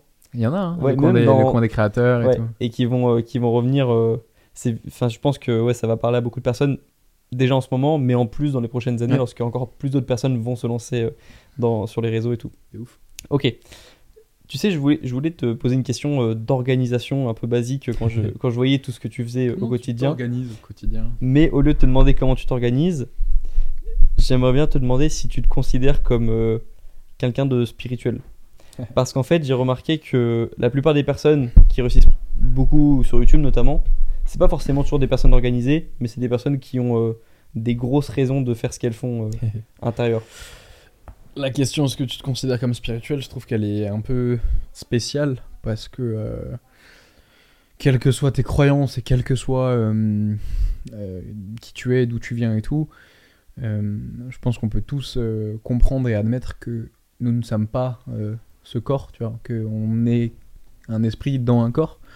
Et, hum, et du coup, forcément, bah, quand tu pousses un peu les réflexions et que bah, tu te sers des neurones que tu as la chance d'avoir dans le cerveau, t'en viens vite à te questionner et à te dire euh, ok bon il y a ce qu'on voit ce qu'on entend il y a tout ce qu'on peut toucher nos sens et tout mais il y a peut-être autre chose aussi et euh, du coup euh, ouais la question est-ce que tu estimes être spirituel? Je, je sais pas. Moi c'est un sujet qui m'intéresse beaucoup tu vois tout, euh, l'ésotérisme tout le côté euh, tout ce qu'on voit pas en fait. Tout ce qu'on voit pas et tout ce qui marche plus au ressenti et tout. Maintenant faut pas faire attention aussi de pas se manger et pas rentrer dans les pièges de ça. Il y a beaucoup de, il y a beaucoup de pièges, il y a beaucoup de charlatans, il y a beaucoup de hum, mésinformations, comme dans n'importe lequel de- des domaines. C'est pour ça qu'on a écrit le livre qui est derrière toi, euh, Le mensonge du fitness, 500 pages où on détruit tous les mythes. Et tu vois, c'est un truc très scientifique, pourtant, la nutrition, le sport et tout. Et même dans les milieux scientifiques, il y a toujours deux écoles. Donc il y a toujours une école qui dit énormément de la merde parce qu'elle est un peu lobbyisée, parce qu'elle est un peu sponsorisée, parce que les mecs ils défendent, ils ont des conflits d'intérêts ou quoi. Et euh, t'as l'autre côté, et là c'est un peu la même chose, tu vois. Donc, euh, moi, j'ai beaucoup appris, j'ai beaucoup euh, été alimenté par, euh, par euh, des expériences qui ont forcé mon champ de vision et mon champ de perception à s'étendre. Récemment, j'ai eu une, petite, petite expérience de un état de conscience alternatif, un état de conscience modifié qui était très très très intéressant, qui a changé encore une fois toute ma manière de voir les choses. Que tu as cherché à avoir? Que la vie m'a amené à avoir, tu vois. Genre, c'était pas prévu, c'est arrivé, je dis ok, on accepte ça. Et, et incroyable, tu vois. Tu peux décrire un peu ce que tu ressentais à ce moment-là ou c'est difficile? Je peux, mais ça te prendrait trois heures. tu vois. Bah écoute, on, en- on est en euh, podcast. euh, Moi j'aimerais bien t'écouter parler de ça. ouais, si, si je dois te le résumer. euh, comment t'expliquer ça? Je vais pas t'expliquer le comment, je vais, t'expli- je vais juste t'expliquer le, le qu'est-ce qui, s- qu'est-ce qui s'est passé et comment je me, je me sentais à ce moment-là, mais c'est juste que j'étais dans. En fait, j'ai perçu des trucs qui, qui, me concernaient, mais qui étaient bien plus. C'était pas mon. En fait, c'était pas ma tête qui parlait. Genre, j'étais le. J'étais une sorte de transmetteur. Genre, euh, je recevais des informations que je percevais comme un. qui venaient d'un nuage d'informations collectives et qui venaient dans moi et que je retransmettais alors que. En fait, tu pouvais me poser une question sur euh, la molécule de carbone qui est là dans, le- dans cette plante et je t'aurais sorti la réponse parce que j'étais connecté à un truc où je ne je sais pas ce que c'était, je sais pas comment, je sais pas pourquoi. Mais j'ai senti que c'était bien plus puissant que moi et j'ai senti que il y avait beaucoup de choses qu'on savait pas. Et je le savais déjà dû à plein d'expériences euh, personnelles qu'on pourrait considérer comme paranormales ou tu mets le terme que tu veux dessus, mais j'aime pas trop ce mot parce que ça fait très fantôme et tout, alors que euh, il y a juste des trucs qui sont hors de la hors du monde norme, c'est ça, hors de ce qu'on considère comme étant normal. Et, euh, et juste, ouais, j'ai.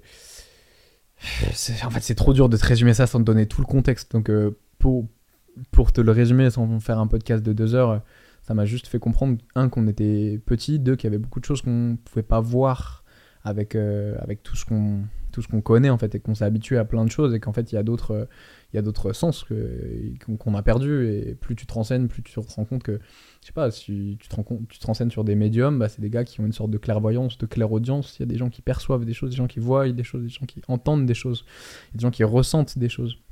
Et euh, que tu crois ou pas ça je pense que c'est juste basé sur tes expériences et ton ton ressenti euh, ton niveau d'ouverture aussi d'esprit. Et c'est enfin, là il y a trois petits tatouages c'est marqué vibration attraction intuition et hum, et il y a aussi cette notion tu vois de fréquence. Euh, moi je perçois beaucoup des choses comme ça en mode euh, on est un peu comme une radio euh, et plus tu t'entraînes à à ouvrir ton champ de fréquence plus bah tu peux aller capter des canaux différents d'information et il y a des gens c'est un canot et demi dans leur vie tu vois.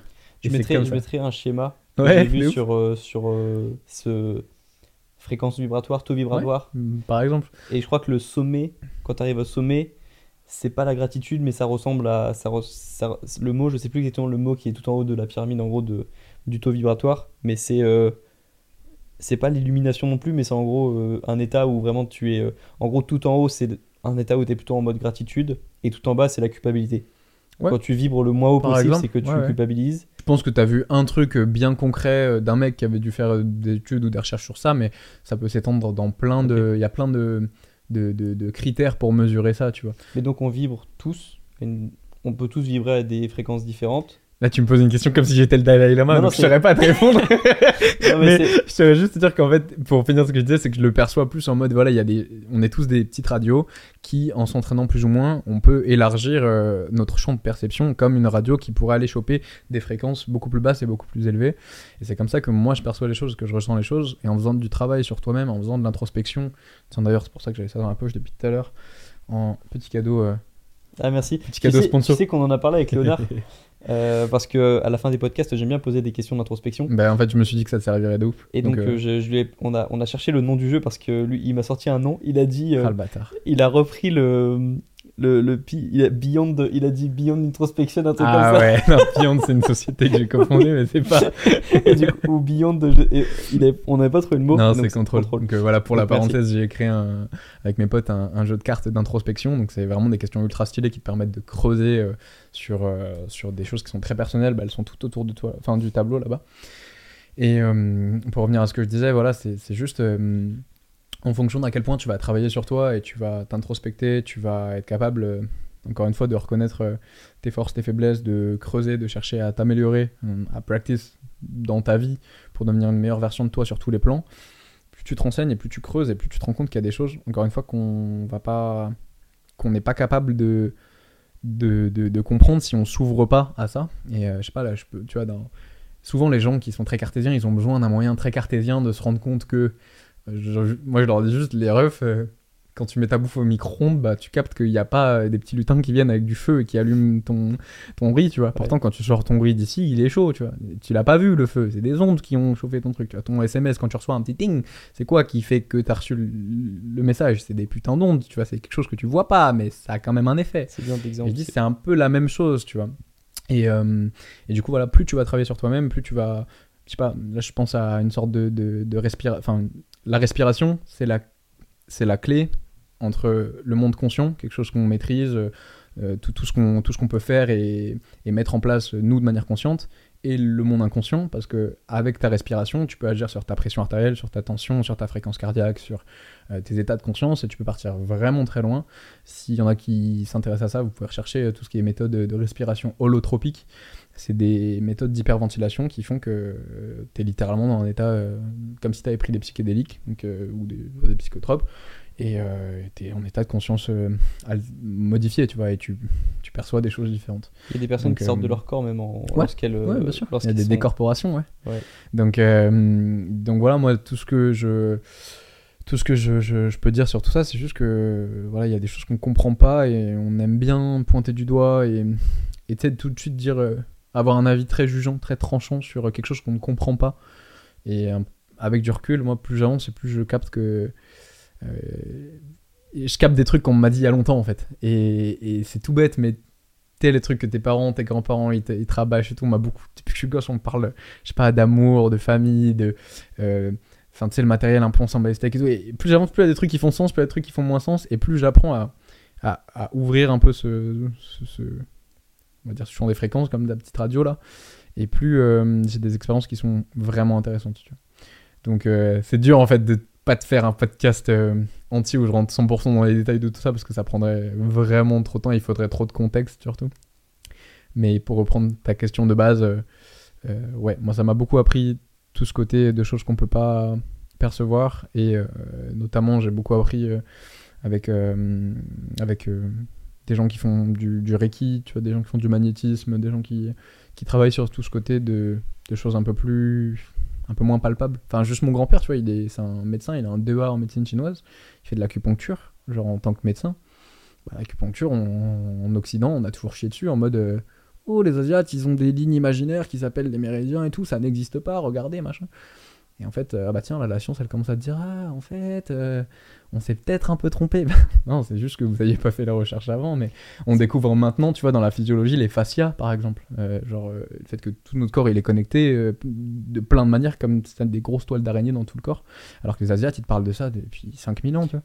Je pense qu'en Europe, on est très, ouais, très matérialiste, très science. Hmm et c'est bien, hein. Et très. c'est bien, ça doit venir origine des lumières, je sais Ouais, pas. mais, ça. mais t'as raison que t'as raison, c'est vrai que déjà on est la, on est la génération la plus matérielle jamais existé, Bien qui sûr. ait jamais existé.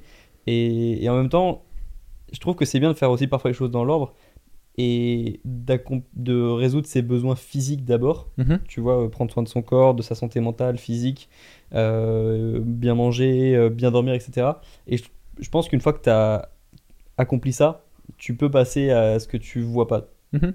Mais C'est un tout, hein, de toute façon. Moi, je parle Ouais. souvent d'alignement, tu vois. Et je dis que j'ai commencé à être vraiment moi-même le jour où je me suis aligné, donc sur tous les plans, c'est-à-dire euh, le plan physique, parce que tu vois, c'est tout bête, mais quand t'es pas bien dans ton corps, ben tu peux pas être bien vis-à-vis des autres, tu peux pas être bien dans une relation euh, sentimentale, tu peux pas être bien avec tes potes, tu vas être un peu toujours en comparaison, tu vas être toujours te sentir un peu en retrait ou quoi. Donc il faut être aligné physiquement, il faut être aligné euh, professionnellement. Si tu te réveilles tous les jours et que tu vas bosser dans un taf de merde avec un patron de merde, euh, dans un truc qui, qui ne te plaît pas et où tu te forces, bah, naturellement tu pourras pas être heureux, c'est juste évident. Il faut être bien aussi financièrement parce que bah, si tu es dépendant, encore une fois, d'un taf de merde qui te permet d'avoir euh, la thune pour euh, les besoins primaires et tout, tu captes que aussi bah, tu, pourras pas juste être toi-même en fait, tu, seras toujours un, toi qui va devoir faire quelque chose pour au final on sait pas trop quoi, tu vois. Tu sais, c'est un peu ce cercle vicieux de euh, je travaille là, j'ai une voiture qui me permet d'aller à ce travail, puis je paye une assurance pour cette voiture aussi et de l'essence. Puis ce travail-là, il me permet de payer mon appart que j'ai loué pour être proche de mon travail. Et euh, proche de mon travail avec ma voiture, en fait, petit à petit, bah, en fait, c'est un putain de cercle qui t'enferme dans euh, la rat race, comme les ricains ils disent. c'était Orelsan qui disait ça. euh, Ouais, je travaille pour acheter une voiture que je finance grâce à mon travail, Voilà. qui me permet d'aller à mon travail. Mais, ou alors, faut un très bon échappatoire le soir. Tu vois, parce que Ouais, et encore, hein. bah, si t'as vraiment un travail qui te fait pas vibrer, comme c'est le cas en fait de pas mal de personnes, hein, et, ou, alors des, beaucoup de ou- gens. ou alors des études qui te font pas vibrer, comme c'est le cas aussi de beaucoup de personnes, et comme c'était mon cas, en fait, quand t'as vraiment un truc qui te plaît pas, par exemple mes études de droit, ça me plaisait vraiment pas à un moment, mais que t'as une activité le soir qui te fait vraiment vibrer, on revient un peu à la vibration, mais ça, ça, ça s'équilibre un petit peu, tu vois. Ouais, ouais. Et, et je me rappelle que mes études, elles me déprimaient parfois, et je sentais que je perdais plein de trucs. Je perdais ma créativité, je perdais, euh, je perdais mon enthousiasme, Ton mon, temps, ton énergie. mon optimisme aussi pour le futur. Mhm. Et, YouTube, c'est tout l'inverse. J'avais hâte d'être dans le futur parce que je me disais, bon, bah là, je suis un peu nul, mais dans quelques semaines, je serai meilleur, dans quelques mois, etc. Tu vois et ça me faisait beaucoup plus vibrer et ça s'équilibrait. Donc je dirais que si. Ouais, c'est dur de te sentir vraiment. euh, sentir que tu vibres au quotidien quand t'as un métier qui te plaît pas ou que tu vois pas l'intérêt de ton travail ou que t'as un, un patron qui, qui, est- qui a pas les mêmes intérêts que toi. Je dirais qu'il faut trouver un hobby ou un sport qui te fait vraiment vibrer le soir pour contrecarrer un peu ça, quoi. Ouais, mais au final, tu vois, tu t'échappes. Et en fait, Ouais. euh, ça veut dire que tu acceptes de passer la moitié de ta vie dans ce truc de merde et tu te dis, ok, c'est un truc de merde. Ça veut dire que si tu es honnête avec toi-même et avec ton patron ou n'importe qui qui te dit alors, ça se passe bien au taf, bah en fait, ok, mais faudrait que tu sois capable de le regarder dans les yeux et de lui dire, c'est extrêmement de la merde et je ne suis pas heureux avec ma vie, mais je le fais pour le côté alimentaire. Par contre, le soir, je kiffe ma vie ici. Tu vois ce que je veux dire? Et c'est ça en fait le, la- le problème, et je te rejoins 1000%. Je sais pas où ça s'est à couper du coup, mais quand je te disais euh, qu'il faut être aligné et que du moins toutes les personnes moins inspirantes que je trouve et toutes les personnes euh, qui m'impactent et qui partagent des vrais messages, c'est des gens qui plus ou moins alignés, tu vois. Il y a tous ces côtés-là, tous les gens qui sont vraiment heureux, ils sont obligés à un moment ou l'autre de, s'aligner. Donc il faut que tu aies le côté physique, il faut que tu aies le côté euh, professionnel, il faut que tu aies le côté euh, de toutes tes relations euh, familiales, amicales, sentimentales, même vis-à-vis de toi, il faut que tu t'écoutes suffisamment pour faire ce qui te fait kiffer en que ce soit à ton travail ou en off aussi, tu vois, tous ces petits moments-là où, je sais pas, t'aimes faire de la guitare, bah chope ta guitare et oublie pas de passer, je sais pas, quelques minutes par jour à gratouiller ou une fois toutes les... On s'en fout en fait, mais juste il faut être aligné et cadré sur plein de points. Et, et la plupart, ouais, des, des, des gens, et c'est triste, bah ils ont... Ils acceptent en fait une vie où ils sont pas heureux sur plein de points.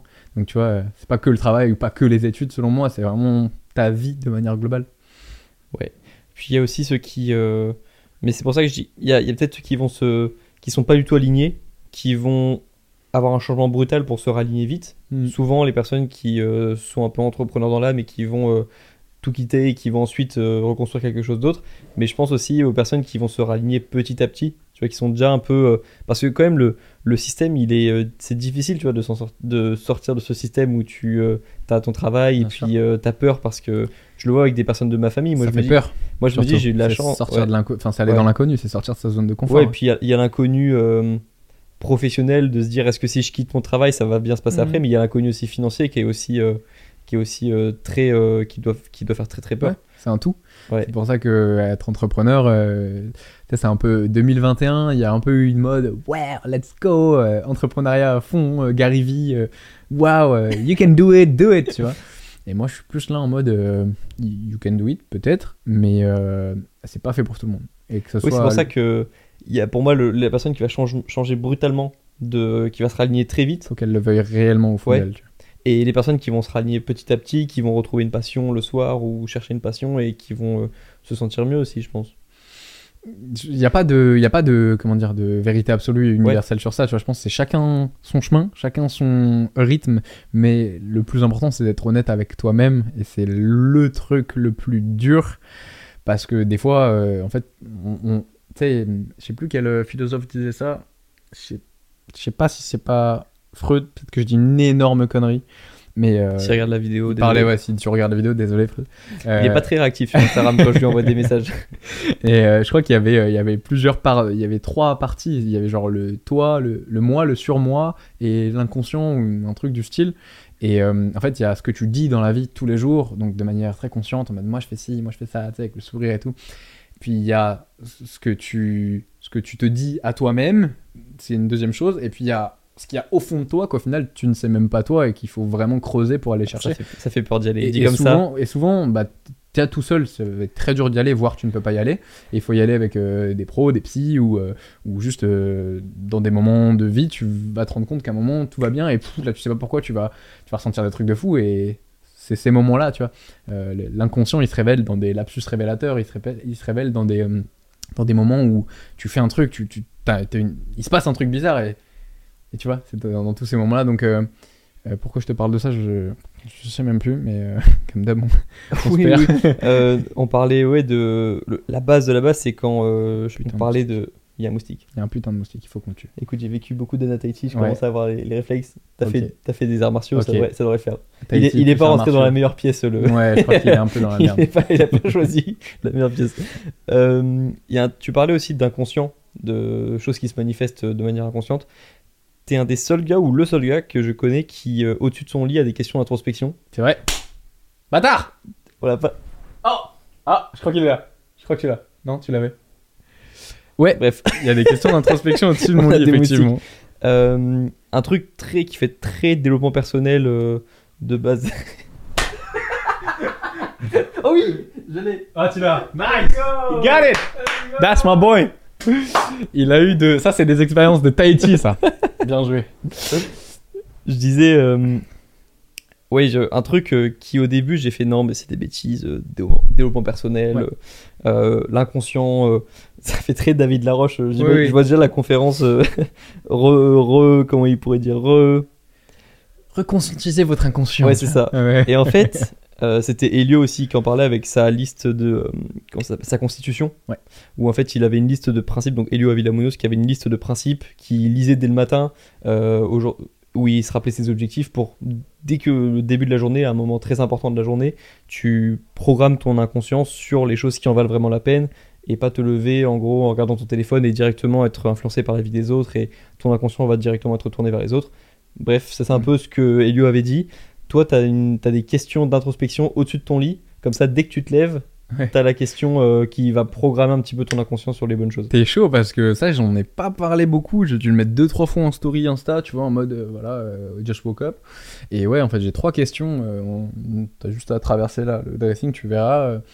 où en fait, c'est tout bête, mais un jour, je me suis dit, Hey, attends, si euh, les trucs les plus importants euh, qu'on devrait avoir tous les matins en, en intention euh, dans la tête, donc en passant par le conscient pour potentiellement les renvoyer dans l'inconscient, euh, et, si en fait on, les matérialisait, et en fait je me forçais tous les matins à répondre à des questions, tu vois. Et parce qu'au début je le faisais un peu de manière spontanée, en mode je me réveillais, j'ai un peu un grateful à marquer dans le cou, donc un, un gratifiant reconnaissant. Et je me forçais un peu à me dire Ah, alors attends, aujourd'hui, de quoi je suis reconnaissant? Boum, boum, boum. Et je me forçais à me faire une petite logique. Puis à un moment, je me suis dit Viens, tu te les mets au premier endroit que tu vois quand tu te réveilles.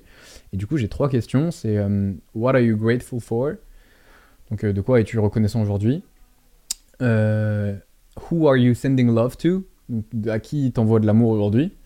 Et What will you achieve today? Donc, qu'est-ce que tu vas foutre aujourd'hui? Et c'est tout bête, mais c'est ces trois petites questions qui font que bah, tous les matins, t'ouvres les yeux, et c'est un truc que je vous conseille de ouf. Genre, chope- acheter des stickers, tu, vas sur, je sais pas, stickers personnalisés, tu tapes, tu chopes un site, et tu mets n'importe quelle question qui, toi, te, te fait avoir une petite réflexion de bon matin qui te fait être dans un bon état, tu vois. Et je te jure que bah, le de quoi t'es reconnaissant aujourd'hui, c'est vraiment un des meilleurs, euh, une des meilleures questions, des meilleurs tips que je peux vous donner parce que c'est Tony Robbins qui disait ça. Il disait, euh, en français, c'est un truc du style quand vous êtes dans un état de gratitude, vous pouvez pas être dans un autre état que du bonheur en fait. Tu peux pas être triste en étant euh, grateful. Tu peux pas être euh, euh, coupable en étant grateful et en étant reconnaissant, en étant gratifiant. Et du coup, l'idée c'est là avec cette question, c'est de te dire ok pourquoi t'es reconnaissant ce matin? Moi ma, ma réponse ce matin c'était c'était ok pète sa mère. Même si mon corps il est un peu tout cassé en ce moment, il est quand même là. J'ai encore euh, deux doigts, deux mains, enfin cinq doigts euh, de mains, de, de jambes et ça fonctionne quand même bien, même s'il y a des bobos et tout. Et merci parce que, parce que j'aurais pu être en fauteuil en fait avec toutes les conneries que j'ai fait, tu vois. Et, euh, et là c'était ça, alors que autant que hier, je sais pas, c'était peut-être. euh, je suis trop reconnaissant d'avoir mon entourage là. Et en fait, tous les jours, j'essaie de creuser et de de pas ré- répéter la même chose que les jours précédents. Et du coup, tous les jours, t'en viens à, à- en fait, à t'introspecter. Et après, le réveil, c'est quand même quelque chose de spécial, c'est quand même quelque chose de puissant. C'est le premier moment où tu reviens, euh, ton esprit réintègre ton corps, tu es là en mode. Et en fonction de tes rêves, en fonction de tes cauchemars, en fonction du mood dans lequel tu vas ouvrir les yeux, tu auras des réponses totalement différentes à ces mêmes questions qui, elles, euh, sont fixes et ne bougeront pas, tu vois, euh, sur les 10 ans où elles seront sur ton mur. Donc, ouais, vraiment meilleur conseil que je puisse vous donner sur ça. N'hésitez pas potentiellement faire la même chose, vous le mettre sur votre miroir de la salle de bain ou quoi, mais, mais vraiment le plafond euh, au lit, c'est intéressant. Et le, euh, à qui t'envoie de l'amour aujourd'hui, tu vois, c'est pareil, c'est un, peu- un cliché, mais moi je me visualise juste des gens de mon entourage que j'ai pas vu depuis longtemps ou pas, tu vois, et euh, que je mets dans une petite bulle de lumière et de love et je leur envoie plein de bonnes ondes, tu vois, juste je suis là en mode, euh, ok, putain, je pense à toi, vas-y, je t'aime, ça fait super longtemps, ça peut-être des années qu'on s'est pas vu ou quoi, mais là j'ai pensé à toi et fou. Et sûrement dans la journée, tu vois, si c'est quelqu'un que ça fait longtemps que j'ai pas, à qui j'ai pas, j'ai pas connecté, il va se manger un message en mode, tiens, ce matin j'ai pensé à toi, euh, je sais pas, je sais pas où t'en es dans ta vie, je sais pas ce que tu fais, mais plein de love et kiffe ta vie, tu vois. Et la dernière, euh, ça c'est plus un côté un peu plus organisateur de la vie, mais je me suis rendu compte que j'étais beaucoup plus productif quand la veille au soir, je me listais tout ce que je devais faire pour le lendemain, et que du coup, quand tu travailles, tu sais directement ce que tu vas faire. Et en fait, ça c'est le dernier truc de se dire, ok, bon bah, qu'est-ce que je vais faire aujourd'hui? Alors attends, hier je me suis dit, ok, donc là il faut que je fasse ça, ça, ça, ça, ça, et boum. Et donc en fait, ouais, c'est des, petits, euh, des petites intentions qui de bon matin euh, te mettent naturellement dans un bon mood, si tu veux. très très fort de dès le matin d'orienter ses pensées vers les choses qui sont les plus importantes, donc l'amour, la reconnaissance et ton travail, Mhm. trois piliers de, Parce que la passion. de ta vie, ouais, c'est ça, c'est très très fort. Et je, je remarque tout de suite la différence entre les journées où j'ai orienté mes pensées vers les bonnes choses dès le début de la journée Ah oui. et, les, et les journées où ce sont les souvent les, bah, bonnes, les réseaux mauvaises sociaux choses qui ont orienté. t'ont orienté, ouais. Et euh, c'est pour ça que bah, je t'ai dit, t'es une des seules personnes que j'ai vu faire ça. Euh, Je t'avoue que je l'ai vu ailleurs, euh, nulle part ailleurs. Ouais. Après, chacun peut le faire de manière différente. Ouais. Moi, je me rappelle que quand j'étais sur euh, au tout début de ma chaîne YouTube et que c'était très compliqué, je j'avais mis donc ouais une juste une feuille avec marqué euh, 100 000 ab- non 10 000 abonnés pour moi à l'époque c'était énorme 10 000 abonnés. Attraction. Ouais, c'est ça. On- ouais, on- très important aussi, c'est ça comme principe. Et euh, j'ai mis un mini plan, en gros, de une vidéo par semaine, euh, en décembre, une vidéo tous les jours, euh, parce que c'est la période la plus difficile pour les étudiants. Bref, j'avais un petit plan. Parce et que c'est la période qui rapporte le plus de thunes, surtout, petit coquin. pas d'argent. C'est euh. l'AdSense de Noël. Mm. Non, non, il n'y avait pas, y avait pas d'Anset en décembre 2019 pour moi. Et donc, ouais, moi, c'était juste un petit tableau, enfin, feuille vi- A4. Vision board un peu. Voilà. Et toi, c'est, t'as carrément mis ça sur ton plafond, t'as optimisé ça bien. Après, j'ai rien inventé. Hein. Genre, euh, tu vois, Jake Paul, euh, je sais pas si t'as as un peu suivi sa prépa avant son- ses combats et tout. Lui, c'est un mec qui est grave en mode euh, loi d'attraction, en mode visualisation.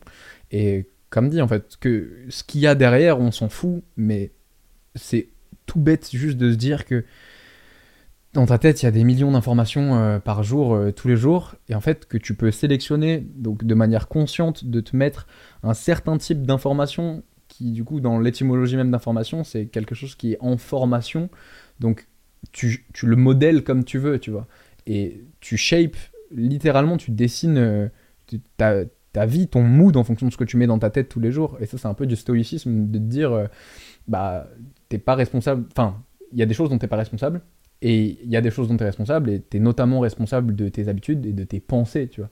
Donc, euh, si tous les jours, t'enlèves un peu toutes ces pensées de merde, euh, si au lieu de te dire, tu te réveilles, il pleut, au lieu de te dire, ah putain, quelle journée de merde, tu te dis juste, euh, ah ok, il pleut, vas-y, bah, je sais pas, c'est cool, euh, je sais pas, tu trouves X Y raison, tu vois. bien, par exemple. De quoi? Courir sous la pluie, c'est agréable. pour- Ouais, par exemple, et je sais pas, tu vas te dire, euh, enfin, je sais pas, en fait, juste tu reframes et tu dans un mood différemment. euh, pleuvoir, je vais écouter du lofi chill. C'est ça, hip-hop, par exemple, euh, vas-y, trop bien. Maintenant, c'est ça, c'est ah, il pleut. Ok, trop bien, ça. J'ouvre les fenêtres, c'est ça. ASMR, il pleut, tu vois. Et, hum, et en fait, juste si tu reframes ça, bah, tu pars naturellement dans un mood de qui, qui est, qui est pas le même en fait. Et comme tu l'as dit, ça c'est le coach de Will Smith, coach mental, je crois qu'il s'appelle Jim Cook, un truc comme ça, un asiate qui disait euh, quand vous vous faites réveiller euh, par votre téléphone, et donc déjà naturellement, c'est un peu bizarre de se dire que c'est un petit objet électronique qui te force à, à te réveiller et que en plus de ça, tu, te, tu pars direct sur les notifications et tout pour t'ouvrir un peu la gueule. Ça veut dire que tu n'as même pas eu le temps de réincorporer proprement ton corps. Ton, entre guillemets, ton esprit il est un peu parti en couille, tu vois. Dans... Ah oui, c'est lui qui a dirigé tes, ces tes dernières pensées- heures, tes premières pensées de la journée. ouais. Et là, les premières pensées que tu te manges, c'est des trucs qui ne viennent pas de toi. Et c'est souvent en plus, euh, c'est souvent de la charge mentale, soit du travail, soit des responsabilités, soit des bad news des réseaux sociaux, soit. Et, et comme encore une fois Gary Vee l'avait dit, euh, le- le- la négativité ça parle beaucoup plus que la positivité. Donc euh, c'est normal que dans les news on se mange que des trucs négatifs, tu vois. Donc Et, nul de commencer sa journée ouais. sur des. Et même, c'est agréable en fait de, de se dire qu'on a de l'imagination, que c'est une chance, qu'on peut moduler beaucoup de choses ici. Et c'est agréable de se dire qu'on va créer des scénarios positifs et se dire que si ça s'est produit une fois dans notre tête, ça peut se produire dans la réalité. Au moins, ça s'est produit une fois quelque part dans notre tête. En Mhm. attendant que ça se produise dans la réalité, si on s'est imaginé le faire, c'est que euh, ça s'est produit déjà au moins une fois, tu vois. Bien sûr. Moi, en fait, j'ai réussi même plus trop à prévoir, euh, enfin à visualiser et concevoir, tu vois, la, la vie au- autrement, en fait. À la, à la base, avant toute chose, il y a des idées, tu vois. À la base, avant n'importe quoi de concret, il y a des pensées. Et je remarque que la plupart des gens dans mon entourage qui ont été dans des grosses phases de, de dépression, qui ont été dans des qui ont eu des, des, des, des problèmes, des vrais trucs et tout, mais c'est en fait entre guillemets vous l'avez un peu attiré, tu vois. Entre guillemets tous les jours vous étiez là à focus sur toute la merde et je dis pas c'est ta faute et tout, mais je dis juste que tous les jours tu te concentrais sur euh, tout ce qui n'allait pas au lieu de regarder tout ce qui allait. Tous les jours tu si tu savais que tu étais un peu malade, bah tu étais là mais putain je suis malade, je suis malade, je suis malade, je suis malade. Et ça à force de répétition sur des années, sur le temps, bah ça mentalement tu es dans un autre mood, tu vois. Et puis il y a le mental, puis il y a aussi le psychique derrière, tu vois. Si tous les jours tu te. Ça c'est prouvé, tu vois, en sciences du sport, on sait qu'un athlète, quand euh, il- un mec qui part pour faire un record du monde, c'est bête et méchant, on, on- va juste le résumer comme ça, mais si avant d'attaquer sa barre, il se dit Ok, c'est une barre trop lourde, euh, putain, c'est dur, ça va être chaud, je vais, je vais pas l'avoir. Il y a 80% de chances qu'il fail son truc, et ça, c'est vraiment prouvé, genre science euh, cognitive et mentale, préparation physique du sportif. Même le sportif, on lui dit, parce qu'à la base, j'ai un diplôme de, dans le sport, j'ai un deux métier de la forme, et euh, notre prof euh, Émeric Guillot, il avait écrit plusieurs euh, livres sur ça. Et il disait, euh, quand tu t'adresses à toi-même, il faut faire comme si tu t'adresses à un, un sportif, en fait. Il faut faire comme si tu t'adresses à, à quelqu'un qui est avec toi et que tu veux booster de ouf. Donc il n'y a pas de, vas-y, je peux le faire, je peux le faire. C'est déjà, tu peux le faire. Et il faut que tu t'adresses à toi de cette manière pour que ton conscient il le perçoive comme ça, tu vois. Et, euh, et donc ouais, il y, a du- y a juste du, un positionnement mental à avoir dans plein de, dans plein de circonstances qui vont définir des choses très concrètes par la suite. tu vois. Ok. Donc il y a la loi de la vibration dont on a un petit peu parlé, la loi de l'attraction aussi, au- concept aussi auquel je n'adhérais pas forcément au début. Je me disais, Mhm. bon, tu vois, euh, c'est, t'en avais parlé dans une vidéo, tu disais, euh, oui, mais des personnes elles disent, euh, moi j'aimerais bien être musclé, elles le Ouais. sont pas, donc Oui, euh, ça marche pas l'attraction. un peu ça. ouais. Bon, après, tu grandis et puis tu te rends compte que c'est plus profond que ça. Et, Ouais. et euh, en tout cas, juste le fait d'y croire, c'est ça t'apporte un plus. Mhm. Donc euh, pourquoi pas, pourquoi pas essayer de- d'utiliser cette imagination qu'on n'utilise pas beaucoup en fait. Ouais, puis surtout, tu vois, quand on remet un peu les choses dans le contexte, moi je connais personne qui a réussi qui voulait pas réussir, tu vois. Qui n'avait pas imaginé ouais, qui, peu. qui s'était pas vu réussir, qui qui s'était pas mis dans un mood de je vais tout casser, je vais réussir et tout. Et en fait, si tu regardes autour de toi, si là maintenant vous pensez à n'importe quel artiste, n'importe quel euh, acteur, n'importe quel écrivain, personne qui a réussi dans n'importe quel domaine, à un moment donné, il l'a cherché, il l'a voulu, il l'a pensé, il l'a appelé, il l'a tiré, tu vois. Donc euh, les ça. raisons du pourquoi et du comment derrière, on n'en sait rien. Bon, il y a plein de théories et tout, et c'est encore d'autres sujets. Mais par contre, euh, voilà, après c'est des points de vue, mais pour moi ça me paraît pas concevable que ce soit que ça passe pas d'abord par là, tu vois. Je me dis toujours que dans l'idée qu'il y a un créateur, imaginons sans lui donner de nom, Mhm. imaginons il regarde la planète et là il zoome par chance sur nous et il voit qu'il y a deux personnes qui euh, veulent le même objectif. Tu vois, imaginons qu'il a accès à nos pensées et qu'il va bon ok bon il y en a deux qui veulent réussir sur YouTube, sauf que lui là je vois qu'il est en train de s'imaginer en train de le faire, tu vois. Donc il a accès à mes pensées, il me voit en train de m'imaginer. Bon bah il va le donner, il va, il va choisir lui, tu vois. Mhm. Celui qui, il y en a deux personnes qui le veulent ou 10, 15. Il y en a un qui fait l'effort de s'imaginer en train de réussir ça. Bah on va le, on va donner la chance à lui, tu vois. Je, je vois un peu les choses comme ça. Faire l'effort en plus, Ouais. tu vois. ouais, c'est ta manière de voir les choses. Ouais. Et en fait, Et- comme et tu l'as dit tout à l'heure, c'est- tu vois, dans ton cas, c'est imagination. une manière de voir les choses. Ouais, Parce ouais. que là, je disais juste, bon, imaginons qu'il y a un créateur. Moi, je vois les choses euh, un peu comme ça, mais euh, bon, c'est un peu plus euh, précis que ça. Mais disons, dans l'idée, il y a une personne, euh, il y a un créateur qui est en train d'organiser un petit peu le monde, qui zoome sur nous, il voit qu'on est en train de Mmh, réfléchir à un truc, on le donne à lui. Et, euh, et ouais, donc, ouais, je, c'est un petit peu comme ça que, que je le voyais au début. Et ouais, je sais même pas ce que je voulais dire avec ça. Tu m'as fait penser à ça avec ton, avec ton tatouage, vibration, attraction, intuition. On en parle un peu avec l'intuition, euh, Ouais. son côté un peu féminin de capter vite les intentions des personnes, la vibe de la personne. Hmm.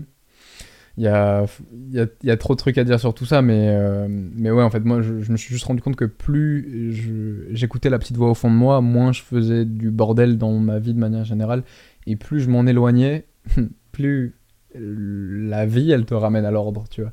Et, euh, et là, il a fallu que je me blesse de partout pour que j'écoute enfin mon corps et que je capte qu'en fait, je suis vraiment physiquement fatigué de tout ce que je fais, tu vois.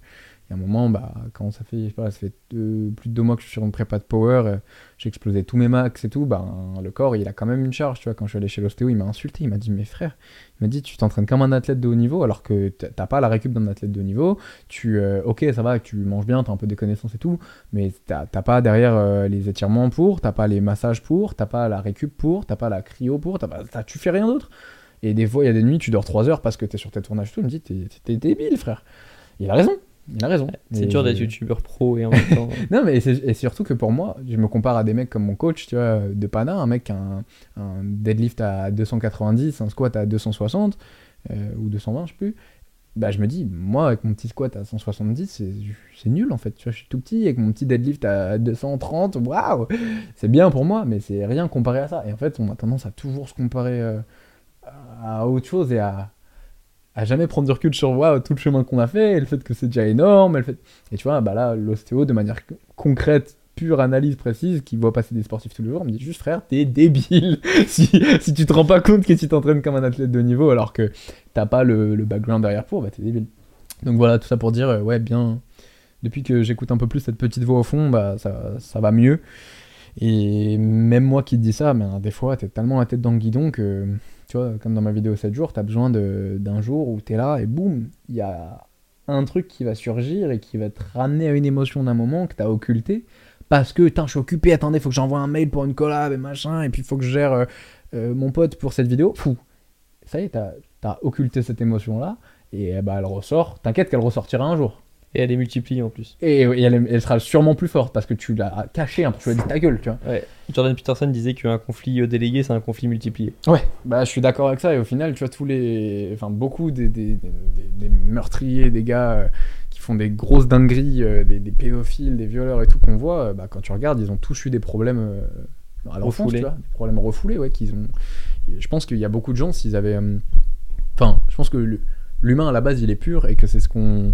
C'est l'éducation que t'en as, c'est les valeurs que t'en viens à avoir euh, en grandissant qui font que tu deviens plus ou moins fou.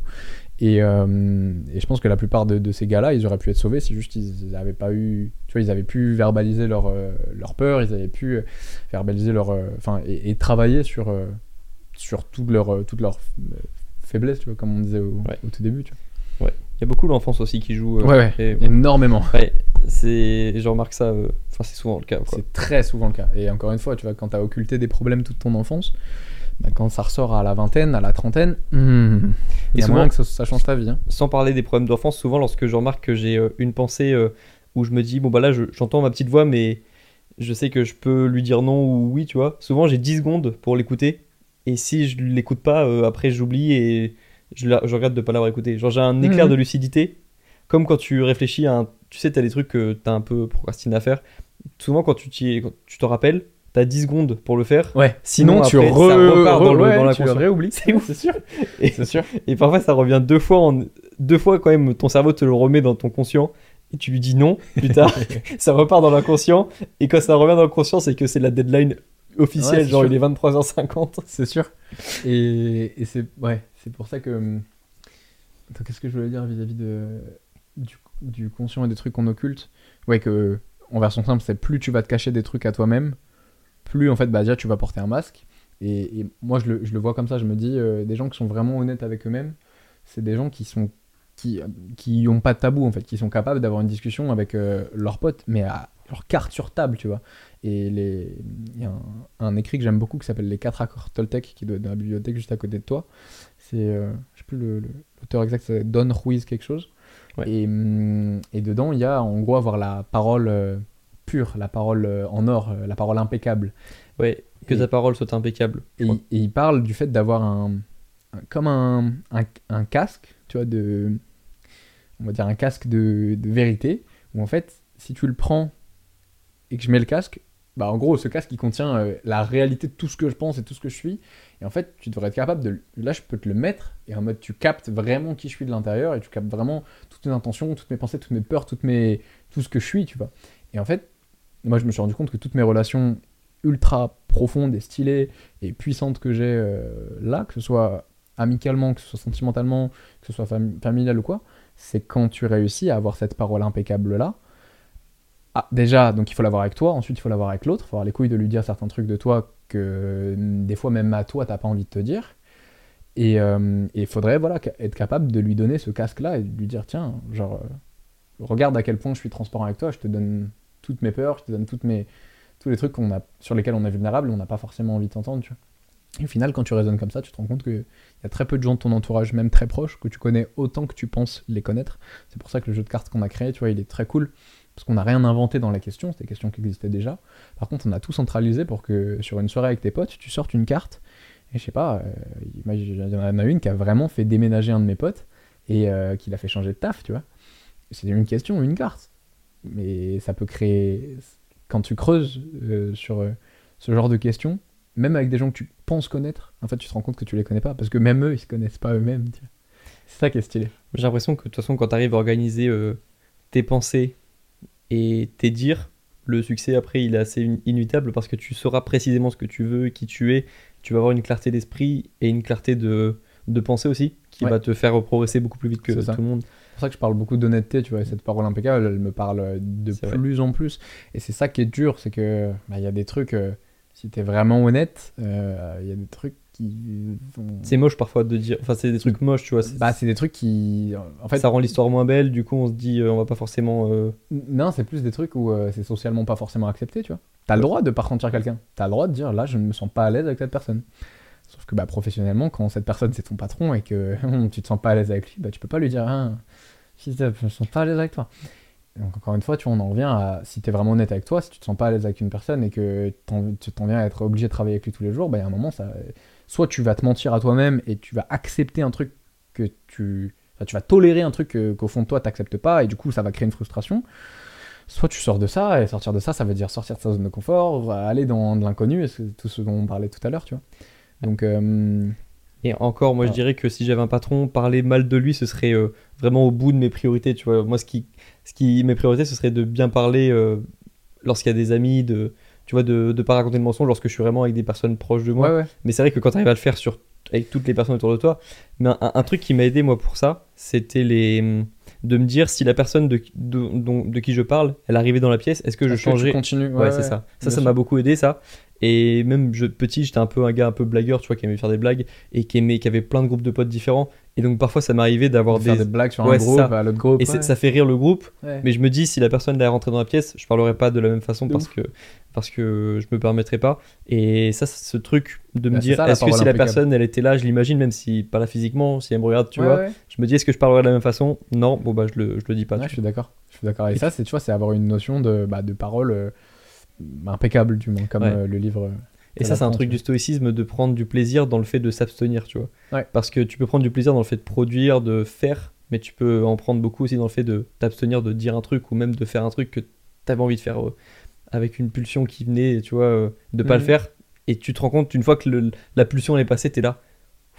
C'est Tyson qui disait ça aussi en mode euh, pour moi le succès c'est plus de de- de- d'avoir des trophées, de mettre des gens KO et tout. Le vrai succès maintenant c'est de plus tromper ma femme, tu vois. C'est de de plus faire certaines choses, c'est de plus casser la gueule à un mec qui m'a parlé mal ou machin. Donc, ouais, ça il l'a refait malheureusement hier Ouais, ouais, dans l'avion. Mais ça revient, j'ai pas vu. T'as pas vu, il a cassé. Bon, Ah, merde. le gars était vraiment. euh, Ça, c'est terrible aussi. Enfin bref, euh, Tyson, il a encore cogné un gars dans l'avion. Mais le gars le filmait et il disait en gros qu'est-ce que tu vas faire tu vois il profitait du fait que c'est Tyson et Ouais, qu'il savait que Mais par contre, ouais, Tyson c'est devenu un amour, tu vois. Ouais, c'est il ça. a eu une, une évolution. il est très, euh, ins- mentale très inspirant. Tyson maintenant Ah, Tyson, il m'a fait, il m'a fait, il m'a Les- avoir des larmes aux yeux. hein, deux, les gens s'en hein. moquent beaucoup parce que il est de façon voilà et puis on se dit ouais boxeur euh, il a pris trop de coups dans la tête il dit n'importe quoi et Tyson, il, euh, sort des trucs élevé. Il est très élevé. Il a des, il est pas. En fait, il y a aussi ça, tu vois, un proverbe que j'aime beaucoup qui dit, euh, bon, il y a Dieu dedans, mais c'est en mode euh, Dieu donne ses plus grosses batailles à ses plus forts soldats. Et c'est vraiment ça. Et quand tu vois, tu vois, tous les mecs que je connais qui ont réussi, tous des mecs qui ont pris trop cher dans leur vie, et moi y compris, tu vois, même si la notion de réussite, elle est très subjective. Et moi, j'estime que j'ai réussi dans le sens où euh, je fais ce que je veux tous les jours, où je veux, quand je veux, avec qui je veux. J'adore ce que je fais. Et j'ai pas de. Enfin, c'est les pressions et les responsabilités que je m'impose, tu vois, en soi. Donc, c'est dans ce sens-là où je dis que j'ai réussi. Et. hum, je reprends juste le fil de tac, tac, tac. tu disais que Attends, je reviens juste l'arborescence, c'est le problème, il faut juste toujours la faire revenir. Ah oui, et que Tyson, du coup, en l'occurrence, quand tu connais vraiment l'histoire de sa vie, hmm, tu captes que t'as beau avoir eu des problèmes, t'as pas eu de problème. Ah, On peut, il y a toujours euh, pire et il y a toujours mieux et toujours pire, mais quand tu vois la vie de Tyson, bah, tu captes que si t'es passé par ce par quoi il est passé et que t'es encore là, tu t'es pas mis une balle, bah déjà c'est que t'as, t'as réussi. Et encore plus si t'as réussi à évoluer et à apprendre de tout ça, c'est que pff, t'es god level, tu vois. c'est un peu comme les élastiques euh, la vie elle a tellement ramené Ouais, vers ouais. le bas que une fois qu'il est sorti de ça boum euh, il est parti champion du monde à C'est 18 ça. ans euh, C'est ça. Et. Mais, mais même dans ses réussites, il y a eu énormément de douleurs, énormément de. entourage toxique euh, agent agent qui le ruine son agent Ouais, qui- ouais, non, mais des trucs de fou. Enfin, terrible on n'est pas pour parler de sa vie, mais des trucs de fou qui font que plus j'avance et plus je me rends compte qu'il n'y a pas de gens qui réussissent vraiment dans n'importe quel domaine euh, sans qu'ils aient eu des vraies prises de conscience qui souvent passent par des vraies douleurs. Et ça, une fois que tu captes ça, bah, t'en parlais il y a pas longtemps, il me semble, hein, mais euh, t'es obligé de. Pour moi, la, la douleur, la souffrance, il y a rien de plus. de plus. euh, euh, y a rien qui. En fait, ça te, fait met dans, ça, te- ça te met dans un état de lucidité que tu n'es pas euh, capable d'avoir euh, sur une base régulière. plus que de la lucidité, c'est que la douleur, encore une fois, c'est une information. Mm. Quand, quand t'as mal quelque part physiquement, c'est ton corps qui dit Hey Là, t'as fait du bordel, mon pote, donc j'ai mal. Et en fait, c'est souvent, t'as mal à la tête, tu prends un doliprane et. Et c'est le pire truc à faire, en fait. Parce que si t'as mal à la tête, c'est qu'il y a peut-être autre chose qu'il faut aller voir. Mais nous, on dit Ah, j'ai mal à la tête, je prends un truc qui fait que j'ai plus mal à la tête. Du coup, tu ressens même plus l'information. Et au final, bah, il y a quelque chose qui est déconnecté. Parce qu'à la base, il y avait un message de ton corps qui disait il y a quelque chose qu'il faut capter. Peut-être que tu dors pas assez, peut-être que tu es stressé. Parfois, en plus, c'est surtout de la déshydratation. Ouais, mais ça peut être plein de trucs, tu vois. Parfois, vraiment. et du coup, tu prends Doliprane, tu continues à pas boire, et puis, et puis tu sais pas ce qui se passe, mais ça fait de la merde. Donc, euh, Ça peut aider, mais c'est pas la solution euh, long terme à, à choisir de, de préférence, quoi. oh, c'est quand même plus.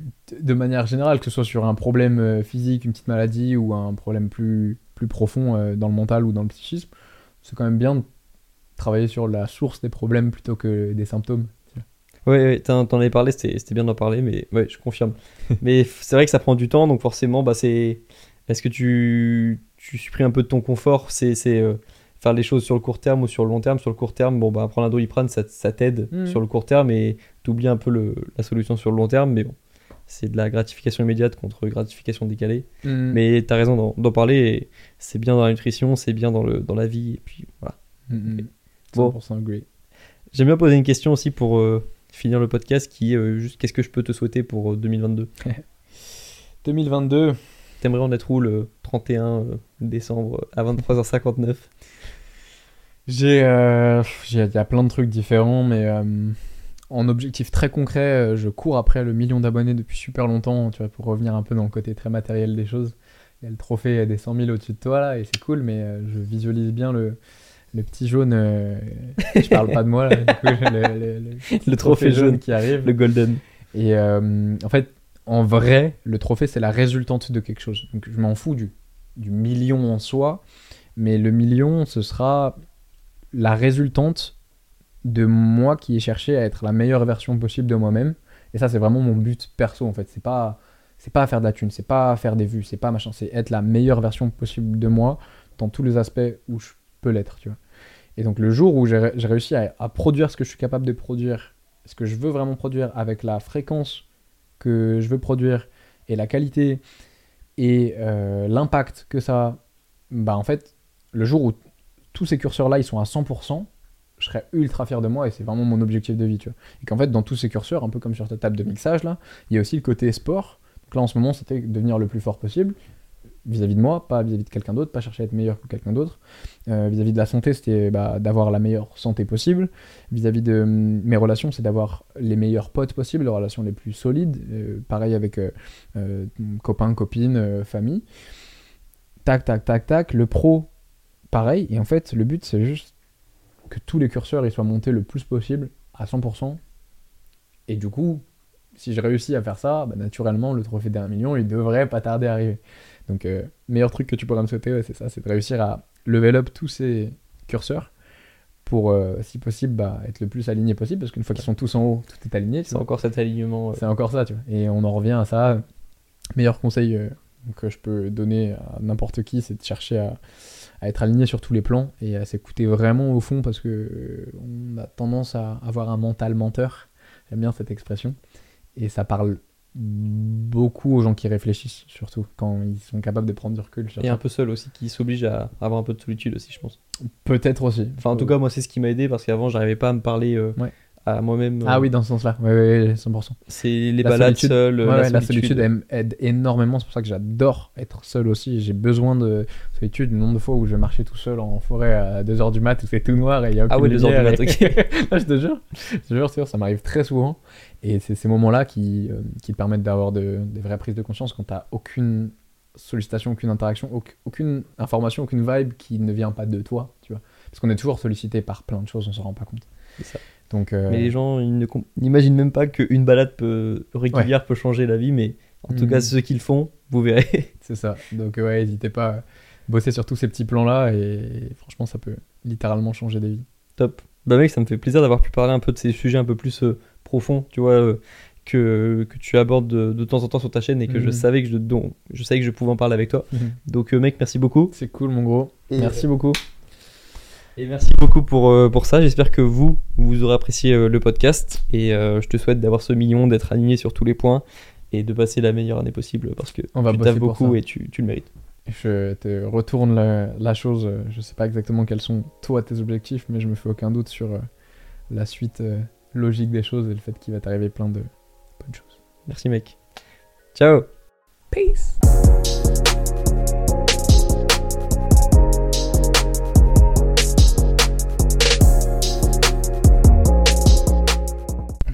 Tu veux un bruit pour te synchro tout ça? Euh, on peut faire- Let's go C'est bon, c'est synchro? Oui, c'est bon, ça va être ça. Perfect, makes perfect, comme on dit. C'est le meilleur qu'on a jamais fait.